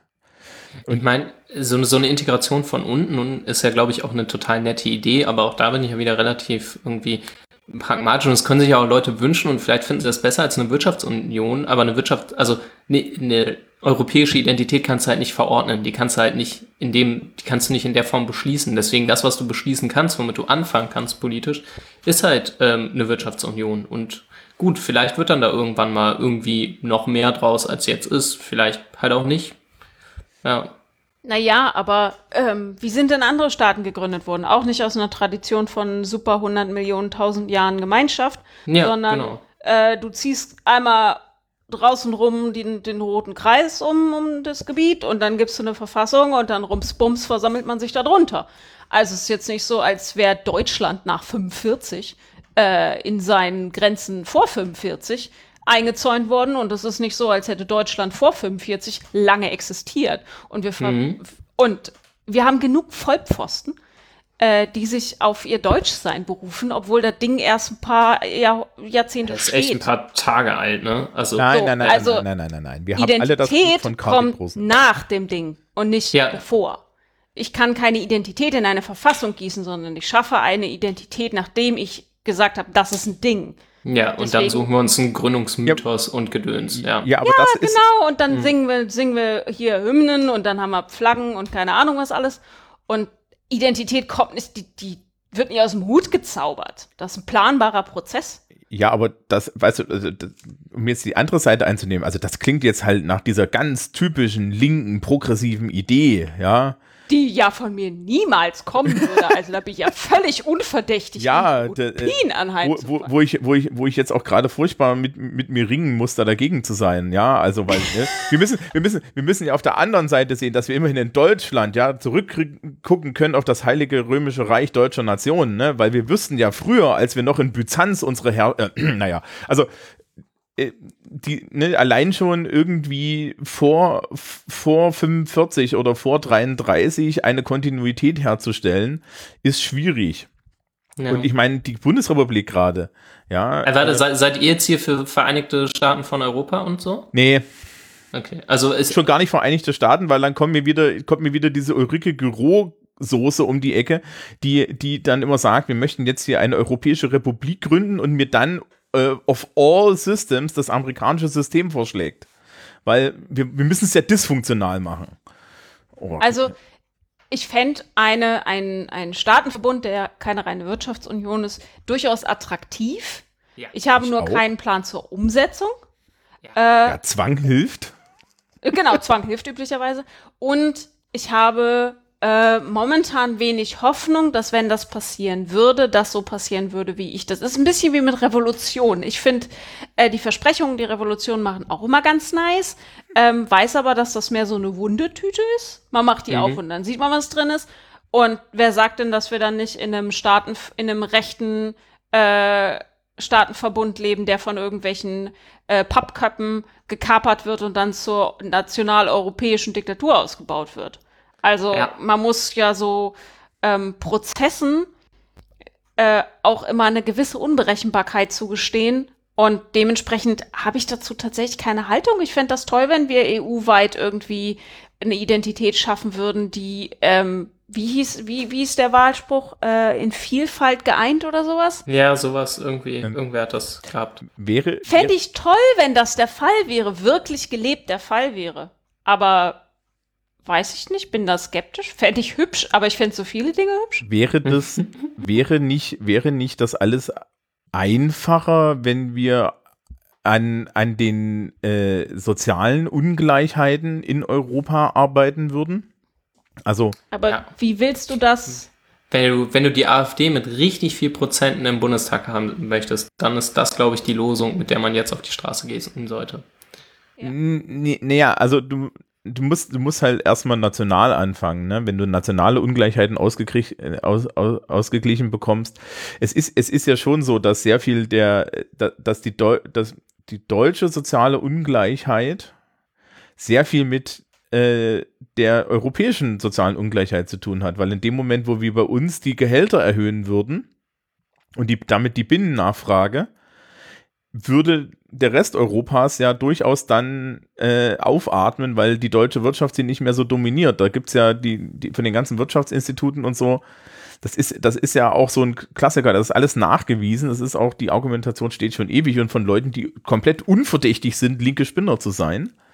Ja, so hier Oh. äh, äh, äh, Fratscher, hier so IFO-Institut, ist das IFO? Nee, Institut der deutschen ja. Wirtschaft? Institut der Doch, deutschen. Wirtschaft. Ja. Und Mhm. ja, äh, äh, der sagt das schon seit Ewigkeiten. Ich meine, sämtliche Ökonomen sagen, wir bräuchten 20% Gehaltserhöhung in Deutschland und zwar nicht, nicht für die Bevölkerung, ja, das, das ist denen da im Zweifel egal, sondern hauptsächlich mit dem Argument, dass dann das Außenhandelsdefizit weg ist. Ja, und dann ist das Außenhandelsdefizit weg und dann haben wir irgendwie in Griechenland stabilisierende Wirtschaft und Profit. Im wahrsten Sinn des Wortes. Zu Ja. Griechenland wollte ich was einwerfen, nämlich dieses, äh, man muss national anfangen. Ähm, als es Griechenland so furchtbar schlecht ging, habe ich mir auf Twitter wirklich jeden, jeden zweiten Tag um die Ohren hauen lassen müssen, dass die äh, Strategie Griechenlands antieuropäisch ist, weil sie ist national und nationalistisch und das ist scheiße. Und Hä? das darf nicht sein. Was? Leute, wenn in Griechenland Menschen verrecken, weil es kein Insulin mehr gibt, wenn Menschen verhungern, natürlich gucke ich, dass ich erstmal meine Bevölkerung mit dem Arsch an die Wand kriege. Und das ist keine rechte Rhetorik, das ist nicht nationalistisch per se, das ist einfach nur nicht dumm. Ja, das ist vor allen Dingen aus Das ist meiner auch Sicht einfach- links. Du, das haben super viele aus der äh, liberalen EU-Blase erzählt, dass das äh, vollkommen scheiße ist und äh, Griechenland müsste sich doch jetzt mit der Troika beugen, weil nationalistisch geht gar nicht. Wo ich mir gedacht habe, was habt ihr denn getrunken? Also wer sich mal ernsthaft unsolidarisch verhalten hat, ist, ist- sind doch die restlichen. Also ja, allen ist voran doch gerade die. Troika und so, die da einfach, einfach mit so einem imperialistischen Anspruch reinmarschiert ist. Ähm, Erstmal das und dann irgendwie äh, Griechenland Panzer verkaufen wollen, ähm, damit es wieder Arzneimittellieferungen ins Land gibt. Sorry, das ist wirklich schlechter Stil auch einfach. ja. Das ja, macht man nicht. Man tauscht nicht Panzer gegen Medikamente. Ja, na gut, die, die Übung machen wir ja mit den Briten dann auch noch irgendwann. Ähm, Ist das eine Es gibt- Drohung? nee, ein es gibt doch dieses eine, wahrscheinlich. dieses eine Meme von wegen, äh, von wegen, wo die Briten dann sagen, nö, die Briten, bla bla, äh, Brexit und so, und die Briten dann sagen, ja, ja, ladet das mal ins Internet hoch, macht doch ein Meme von. So. ja. Nix da. ja, Keine Memes mehr. Mal Nächstes. gucken. Ja, wo bleiben wir denn jetzt irgendwie mit Europa? Ja, Also ich- jetzt ich hier Vereinigte Staaten aus, oder nicht? Ich, Können wir das? Nee, ach komm. Können wir das? Wenn wir das Ich mach- machen, ich mach schon nicht so übel. Ja, ja, nein, ich bin, ich, ich weiß nicht. Ich bin da ja eher der Freund davon, dass sich Dinge integrieren, wenn sie integrationsreif sind. Ja, bin ich. Dann bin kannst du, also weiß ich nicht, weil ähm, wenn du nichts tust, wird Hegemonie immer siegen. Das heißt, alles bleibt wie es ist oder wird sogar schlimmer. Naja, naja, also nachdem ich ja eine, eine Lebenserfahrung der, der äh, friedlichen Revolution habe und deswegen natürlich etwas vorgeprägt bin, ob der Idee, dass durchaus Leute was bewegen können. Ja, Genau, wenn Leute was tun, bewegen sie was. Aber wenn Dinge werden nicht von alleine integrationsfähig. ja, das habe ich auch nicht gesagt, aber der Weg ist ja so und so vorgezeigt. Ich meine, wenn du jetzt ansiehst, irgendwie, ähm, wir können ja hinter unheimlich viel, was Europa ist, schon gar nicht mehr zurück. Ja, Ja, und, das äh, stimmt.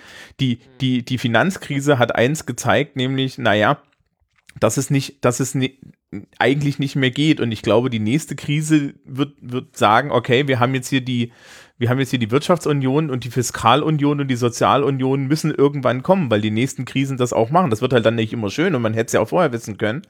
Aber ne, äh, als, als, als Gesellschaftswissenschaftler weißt du ja irgendwie, dass es halt so nicht funktioniert. Du kannst dich immer hinstellen und sagen, hallo, ja, also ich habe jetzt hier einen intelligenten Vorschlag und dann sagen alle, ja, machen wir nicht, ne? Weil ist ja ein intelligenter Vorschlag. Und dann muss es erst schief gehen und dann kriegst du halt Told you so Karma und dann überlegt man sich, was man macht. Ähm, da, da geht schon der Weg rein und der ruft dahin, Dinge europäisch zu lösen. Jetzt auch, auch was zum Beispiel diese ganzen Klimaproteste und so weiter angeht, der ist ja schon da. Ja. Und ja, äh, dass jetzt auch verstärkt nationalen Regierungen, jedenfalls auch hier in Deutschland, auf die Finger geguckt wird, was sie da in Europa machen. Das haben sie sich ja gut dieses Jahr dann mit Artikel 13 und der Urheberrechtsreform auch selber eingetreten, ja. Also, ne, also dieses, wie das am Ende dieses schönen 70 YouTuber-Videos äh, so schön gesagt wurde, liebe Leute, ne? Äh, Artikel 13 im Übrigen. Falls ihr euch fragt, warum es jetzt hier diese Wahlempfehlung gibt, Artikel 13. So, viel Spaß Wir damit. haben das nicht vergessen, wir sind jetzt sauer. Richtig, ja, also, also es gab, es wurde ein ewig alter Tweet äh, durch, durch meinen Twitter wieder gespielt, wird, gespielt, wo drin steht, ihr werdet euch noch wünschen, wir seien Politik verdrossen. Und äh, ich weiß ja, dass die Jugend nicht Politik verdrossen ist, sondern dass Das haben wir übrigens hier, ähm, unsere prophetischen äh, Kräfte möchte ich mal hervorheben. Das haben wir doch schon hier mehr als 12 Mal erzählt, ne? schon auch- in der dritten Folge über Jugend. Das Ja, ist ja genau. Sehr Jahre her, möchte ich sagen. Ja, genau. Naja, also wir arbeiten uns ja an Jahrzehnteprognosen erst ran. Wir wollen ja nicht äh, dem gleich, der gleichen Hybris anheimfallen wie Investmentbanker. Ja, na, so und so ist hier meine Rolle grundsätzlich der Skeptiker zu sein und, und, und alles schwarz zu sehen und dann darf ich auch kein Recht haben. Ja, ähm, Naja, ähm, wir haben, wir haben ja eigentlich immer gesagt, bloß weil Jugend nicht so politisch ist, wie ihr politisch wart in der Praxis, also dass sie nicht in eure Ortsverbände kommen und dass sie nicht irgendwie, äh, keine Ahnung, äh, pff, Ortsbündnisarbeit machen gegen Atom, weiß was ich was. Bloß weil sie es anders machen, heißt nicht, dass sie es nicht machen. Und was man am Rezo-Video schön gesehen hat, ist, dass die der große Teil von Entscheidungspositionen in Politik, Wirtschaft und vor allem auch in der Pädagogik, das habe ich in den letzten Wochen sehr krass gemerkt, keine Ahnung hat, dass diese Welt existiert und dass sie Bedeutung hat. Hm. ähm, also ich habe ja dieses Jahr mit äh, Mentimeter, ne, das kennt ihr vielleicht, das ist auch so ein, so, ein, so ein Präsentationsprogramm, wo die Leute mit Handy abstimmen lassen kannst. Mhm. meine Schülerschaft mal zu ihrem Mediennutzungsverhalten befragt. Ja, also ich habe halt so Folien gemacht, wo drauf sagt, was benutzen sie dafür, dafür, dafür. Ähm, und dann habe ich habe die Aggregatdaten da. Ich habe das auch irgendwo schon mal verlinkt. Ähm, ich, ich muss nur kurz suchen, dann kann ich, genau. Ähm, wa, was denkt ihr denn, was so angegeben wird? Ja, also welche Klassen, klassischen Medien? Ich habe 72 Leute befragt. Ja. Medien meint jetzt alles. Ja, ja, klassische Medien, also Fernsehen, Radio, Zeitung, Zeitschriften. Keine. Was die so, was die nutzen, ja. um sich zu informieren. ja, benutzen sie regelmäßig. War erstmal nur, was nutzen sie?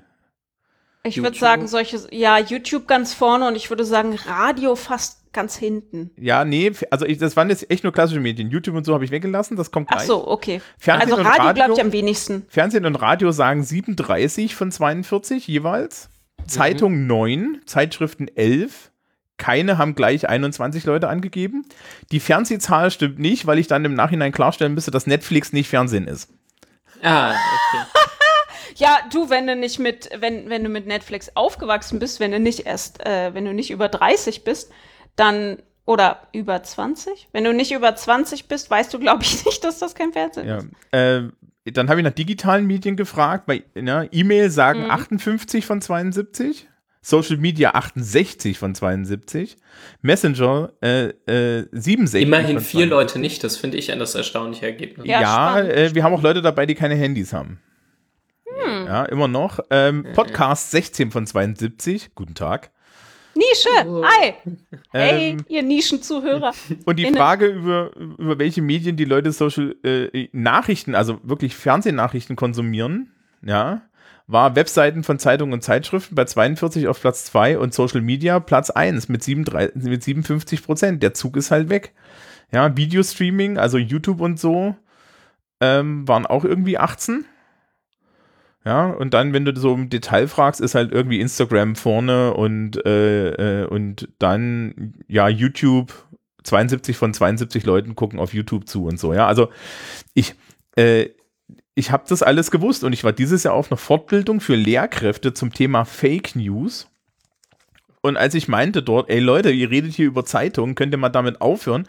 Keiner der Schüler liest mehr Zeitungen, spinnt ihr oder was? Sagen die, also meine Schülerinnen und Schüler, die lesen noch Zeitungen. Ich ja, nee, mir, Bullshit tun sie nicht. nee, die, Und nee, vor allem Fake News. Da würde ich gern äh, eine Fortbildung haben zu, wie bringe ich, wie, wie unterrichte ich an der Uni jetzt Le ähm, Medienkompetenz in Zeiten von Deepfakes und solchen Sachen wie äh, der neuen IBM-Software, die Gesichter konstruieren kann. In un unperfekte Gesichter. So, das sind Herausforderungen und da sind die noch lange nicht. Da, die haben überhaupt keine Ahnung, dass das existiert. Es war übrigens schön, die, diese Veranstaltung endete mit einem sehr alten Kollegen, der sagte, ja, die jungen Leute sollen nicht alles glauben, was ihnen erzählt Oh wird. Und wir saßen alle Gott. da und sagten, genau das ist das Problem, Alter, ja. Dass sie eben nichts mehr glauben, was ihnen erzählt wird oder alles glauben. Ja, und das, äh, ja, aber auf, auf die Jugend besteht trotzdem Hoffnung, weil äh, der Umgang mit YouTube macht, glaube ich, auch dauerhaft zynisch. Und da liegt ja immer Hoffnung drin. Vor allem, wie wir ja schon mehrfach festgestellt haben, das Angebot auf YouTube ist sehr divers und zum Teil sind da wirklich, wirklich gute Sachen dabei. Und ich weiß Und- nicht, wie viele Maschinenbaustudierende ihren Abschluss YouTube ver zu verdanken haben. Ja, mehr als der Vorlesung wahrscheinlich. Zumal, Ja. wenn man Interesse an klassischen Medien hat, findet man den Kram ja auch auf YouTube. Also es ist ja eine Plattform, das ist ja, das ist ja erstmal, das ist ja kein, kein eigenes, also YouTube ist kein Format. Ja, Genau. Das es ist halt ein so die Sache. Angebot und eine Ja. Was es Genau. zum Beispiel auf YouTube gibt, was ich total toll finde, ist, es gibt im Original vorgelesen den Beowulf. Im altenglischen Original. Es Geil. gibt alles. Es gibt alles. Ja, nee, sobald es älter ist, äh, es gibt so eine, so ein, so ein, so ein, so ein Urheberrechtswolke in den, im, im, im 20. Jahrhundert, wo es schwer ist, das Zeug zu kriegen. Wenn es richtig alt ist, ist es kein Problem und wenn es aktuell ist, ist es kein Problem. Und dazwischen gibt es ja auch diese, diese ganze Welt, äh, wo da Urheberrechte drauf sind, dass alles weggesperrt wird. Also, so ist es nicht. Aber gut, wir waren ja eigentlich bei Europa. Wollen wir mal so zum, zum Abschluss kommen? Ja, gerne. Ich Haben wir eine muss Aufgabe? bald los. Nochmal bitte die letzte Haben wir eine Frage. Aufgabe? Ich habe irgendwie nicht wirklich eine. Ach komm, wir machen Meditationsaufgaben. Liebe Hörerschaft, auch wenn ihr wahrscheinlich zu der Klientel gehört, die für die diese Aufgabe unheimlich einfach ist und äh, die sich jetzt gleich denkt, ja, na toll, das habe ich schon. Äh, reflektiert doch mal darüber, was Europa für euch bedeutet. Nachdem wir heute eh durch dieses Thema hindurch meandert sind und irgendwie eher das politikwissenschaftliche Kaffeekränzchen waren. Und Ja. das, ja. Kann man, Weil wir, ich finde, wir hatten eine Menge Infos dabei. Ja, Ja, gut, Wie immer. gut, gut informiert. Ich habe vor der Sendung in der Vorbesprechung zu Jennifer und Thomas gesagt, dass ich einmal ganz kurz Europasoziologie äh, gegoogelt habe, weil es bei mir im Studium einfach als, als Bindestrich Soziologie nicht vorkam. Und es gibt, zu jedem Thema gibt es eine Bindestrich Soziologie. Eigentlich zu allem, ist egal was, gibt gibt's immer. Ähm, gibt immer eine d -d -d Soziologie oder eine Soziologie der von was auch immer. Die beiden Varianten gibt's. Und ähm, die Europasoziologie ist nicht die größte Sektion der Deutschen Gesellschaft für Soziologie. Also es ist wirklich eher ein politikwissenschaftliches Thema, scheint mir zu sein. Ich glaube aber auch, dass halt gesellschaftlich, auch gesamtgesellschaftlich in Europa dieselben Strukturmerkmale gelten, die halt innerhalb der Länder groß gelten. Ne? Also du hast halt irgendwie, du kannst es auch so als ein riesengroßes westliches Land begreifen. Ja, und Hm. das, das hält dann halt halbwegs. Ja, so. Wir haben noch ein bisschen Hausmeisterei. Wir haben noch ein bisschen Ja. Hausmeisterei. Ich atme schwer. Okay, Thomas atmet, Christoph atmet auch, Genau. Jennifer redet. Jennifer redet. Ähm, meine beiden Kollegen wissen es jetzt schon. Und äh, ich werde mich mit dieser Sendung für die nächsten Sendungen leider verabschieden. Denn wie mittlerweile ja fast alle mitbekommen hat, das war ja öfter mal Thema, schreibe ich an meiner Doktorarbeit und ich bin so in den letzten Zügen. Und die Yay. braucht einfach unglaublich viel Aufwand gerade und das ist alles zeitlich sehr, sehr knapp, weshalb ich mich in eine Art Schreibklausur begebe. Also man findet mich noch am Institut, wo ich meine Lehre gebe und man findet mich sonst an meinem Schreibtisch und sonst nicht. Und dazu gehört leider auch der Podcast. Aber es wird in der Zeit natürlich für euch weitergehen. Das haben Christoph und Thomas schon geregelt. Und ich bin für euch wieder in der Januarfolge dabei. Ich mache also sechs Monate Pause. Ja, ist ja eine gute, ist ja fast die Inkubationszeit eines Kindes. Ja, Doktorarbeiten dauern halt länger und deswegen dauert auch der Mutterschutz länger und so. Ja, es ist vollkommen okay. Ja. Ähm, Ich bringe mein akademisches Kind zur Welt. In der ja, ne, im, Wahrscheinlich genauso schmerzhaft. Ich, ich wollte gerade sagen, wie, wie, ist das, wie ist das mit der Figur? Machst du wenigstens Sport nebenbei? Ist auf Ja. jeden Fall eine Krisenerfahrung. Ne? Ja, also den Sport. Das ist auf jeden Fall eine Krisenerfahrung. Ich Ja. mache sogar sehr viel Sport momentan, weil ich sitze am Tag 10, 12 Stunden am Schreibtisch, sieben Tage die Woche und ähm, Ja. das ist für so ein, so ein Kohlen, für die Kohlenstoffhülle irgendwie nicht so förderlich. Man ist ja auch nicht mal 20. Äh, ich muss dazu Also ich sagen, nicht. dass, dass, dass wenn ich mir das jetzt gerade so vorstelle, ich für mich das tatsächlich auch eine mentale Geschichte wäre, Sport zu machen. Ja, Ja, auf also- jeden Fall. Das ist ja auch, Ja. auch so eine Sache, ne, dann irgendwie mal rauszukommen. Ja, ähm, dann erzählen Christoph und ich, also ich, ich fange mal an, Ja, äh, was unser an. Ich- Plan ist. Weil Ja. wir wurden natürlich vorinformiert. Ja, ich habe das jetzt nicht auf den Mund gehauen. Ja, ja, es es ist komisch, dass wir nicht so überrascht waren. Ähm, und wir haben so ein bisschen beschlossen, dass wir dieses Format, das ihr jetzt gerade gehört habt, inklusive dessen, dass wir, was wir heute gemacht haben, nämlich, dass wir sehr meandert sind, ähm, in den sechs Monaten bis Januar nicht fortführen möchten. Ich glaube, die, die- also mein privates, persönliches Reasoning ist, ich möchte das ungern ohne Jennifer machen, weil das eigentlich aus meiner Sicht nur trägt, wenn wir zu dritt hier sind. Also es wird Sehe ich Flotte ist ganz da. genau wie Thomas. Genau. Es hat eine schöne eigene Dynamik. Ja. Genau, und die ist, kommt uns dann im Zweifel abhanden und das wäre nicht schön. Stattdessen werden Christoph und ich uns so ein bisschen auf unsere pädagogische Seite verlegen und ähm, uns mal mit Grundlagen beschäftigen. Also sprich, was es genau wird, wissen wir noch nicht. Das beschließen wir dann irgendwie im Laufe Genau. des nächsten Ich wollte Monats. gerade sagen, ich will da jetzt auch nichts ins, ins Blaue gerade rein sagen und am Ende machen wir das gar nicht. Aber Ja, also, also wir gucken mal, aber so die Idee war halt, mal über, über soziologische Grundlagen zu reden. Ja, vermutlich auch ein bisschen, bisschen gestrafter. Ne? Uns fehlt ja dann ungefähr eine halbe Stunde Redezeit. Du, du, du meinst, das, wie, das ist wie in der Englischprüfung, vier Leute, a fünf Minuten und wir ziehen dann ab. ja, genau. Genau. ähm, ja, und halt so ein bisschen, ein bisschen, also vielleicht ein bisschen weniger ähm, meandern, sondern ein bisschen mehr so auf, auf, auf halt Theorie und Content bezogen. Ja. Ja, mal gucken. Und äh, ja, dann freuen wir uns natürlich alle wieder auf den Januar. Ja. Ja. Ne? Und Wenn ich dann Version 0 eingereicht habe, dann bin ich zwar noch nicht Dr. Des, wenn ich eingereicht habe, aber äh, es ist dann absehbar und ich kann dann schon berichten. So. wie lang dauert das danach noch? Ich gebe Version 0 ab an meine Doktoreltern. Die gucken nochmal rüber und ich hoffe, dass ich im April final einreichen kann. Und dann verteidige ich drei Monate später. Und nach der Verteidigung äh, bin ich Dr. Des. Und wenn ich dann die Bücher abgegeben habe in der Bibliothek, darf ich meinen Personalausweis ändern lassen.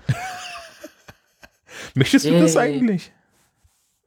Ich glaube, dass ich den Titel, also ich werde mir die Urkunde erstmal abholen und ob ich meinen Personalausweis ändern lasse, muss ich mal schauen, weil das Tragen des Titels äh, hat Vor- und Nachteile. Ja, also ich, ich Im Krankenhaus tendenziell Vorteile. Man muss ja nicht immer sagen, was für ein, also wo man den Doktor sich geholt hat. Ich bin ja äh, im, im Bereich Erwachsenenbildung tätig und je nachdem, wo man da ist, ähm, gilt man mit dem Doktortitel schon wieder als inkompetent, weil man die Basis nicht mehr kennt. Also mal schauen. äh, was ist das? Aber ich glaube schon, dass ich ihn tragen werde, weil was ist das das Dok ist halt doch irgendwie noch ein Ding. Dr. Des? Ist das nicht Dr. Äh, Phil? Der Dr. Des ist ähm, verdient. Also ich habe mir den Doktortitel verdient, aber ich habe den Doktortitel noch nicht. Ach so. Und den Dr. Phil, also den wirklichen Doktortitel, darf ich erst tragen, wenn ich die Promotionsurkunde bekommen habe. Und die wird mir nur ausgehändigt, wenn ich nachweisen kann, dass ich bei einem Verlag äh, die Bücher verlegt habe, sie eine ISBN-Nummer haben und einen ganzen Schwung davon bei der Tipp in, also unserer technischen Informationsbibliotheks-Dingsbums, äh, in das Archiv geworfen habe. Und äh, dementsprechend auch die 2.000 bis 3.000 Euro an den Verlag gezahlt habe, damit ich äh, Bücher bekomme. Okay, ich Und BOD ist kein Verlag, vermute ich. Books on Demand? Nein. Nein. Okay. Nein, nein. Äh, es gibt noch die Möglichkeit der elektronischen Publikation bei der TIP. Da muss ich dann mal drüber nachdenken, weil dann wird es halt nicht gedruckt. Und dann okay. hat es keinen Verlag und so. Aber dann Aber das sind technische Details. Da erzähle ich euch im Januar mehr dazu. Dann sollte ich das Yay. Genau. sehen können. Also Es gut, ist jedenfalls unfassbar teuer zu promovieren. Man sollte dafür sparen, während man promoviert, weil Ja, äh, Verlage wollen unfassbar viel Geld dafür, dass man, dass sie deine Bücher verkaufen dürfen. ja, äh, genau, genau, während man promoviert, sparen. Ja, Ah. tatsächlich ist das ein Ding, weil wie willst du sonst den Verlag bezahlen? Ja, das ist, äh, da, ich habe da nur so das, das Gefühl, dass da so ein struktureller Fehler jetzt irgendwie drin ist, ne? Ja, das ist ja egal. Ach so. So, äh, ich glaube, Ja. Christoph muss schon längst auf dem Rugbyfeld stehen. Genau. Genau. Auf den Und äh, äh, der Hund möchte wieder raus. Und Dann Ja, dann. wünschen wir euch allen wir einen- uns äh, im Januar. Genau. Genau. Und wir Bis nächsten Frohes Neues. Schöne Weihnachten. Kommt gut rüber. Ja. Okay. Dann sagen wir mal Viel Erfolg. Jennifer. Macht's gut, ihr Lieben. Tschüss. Tschüss.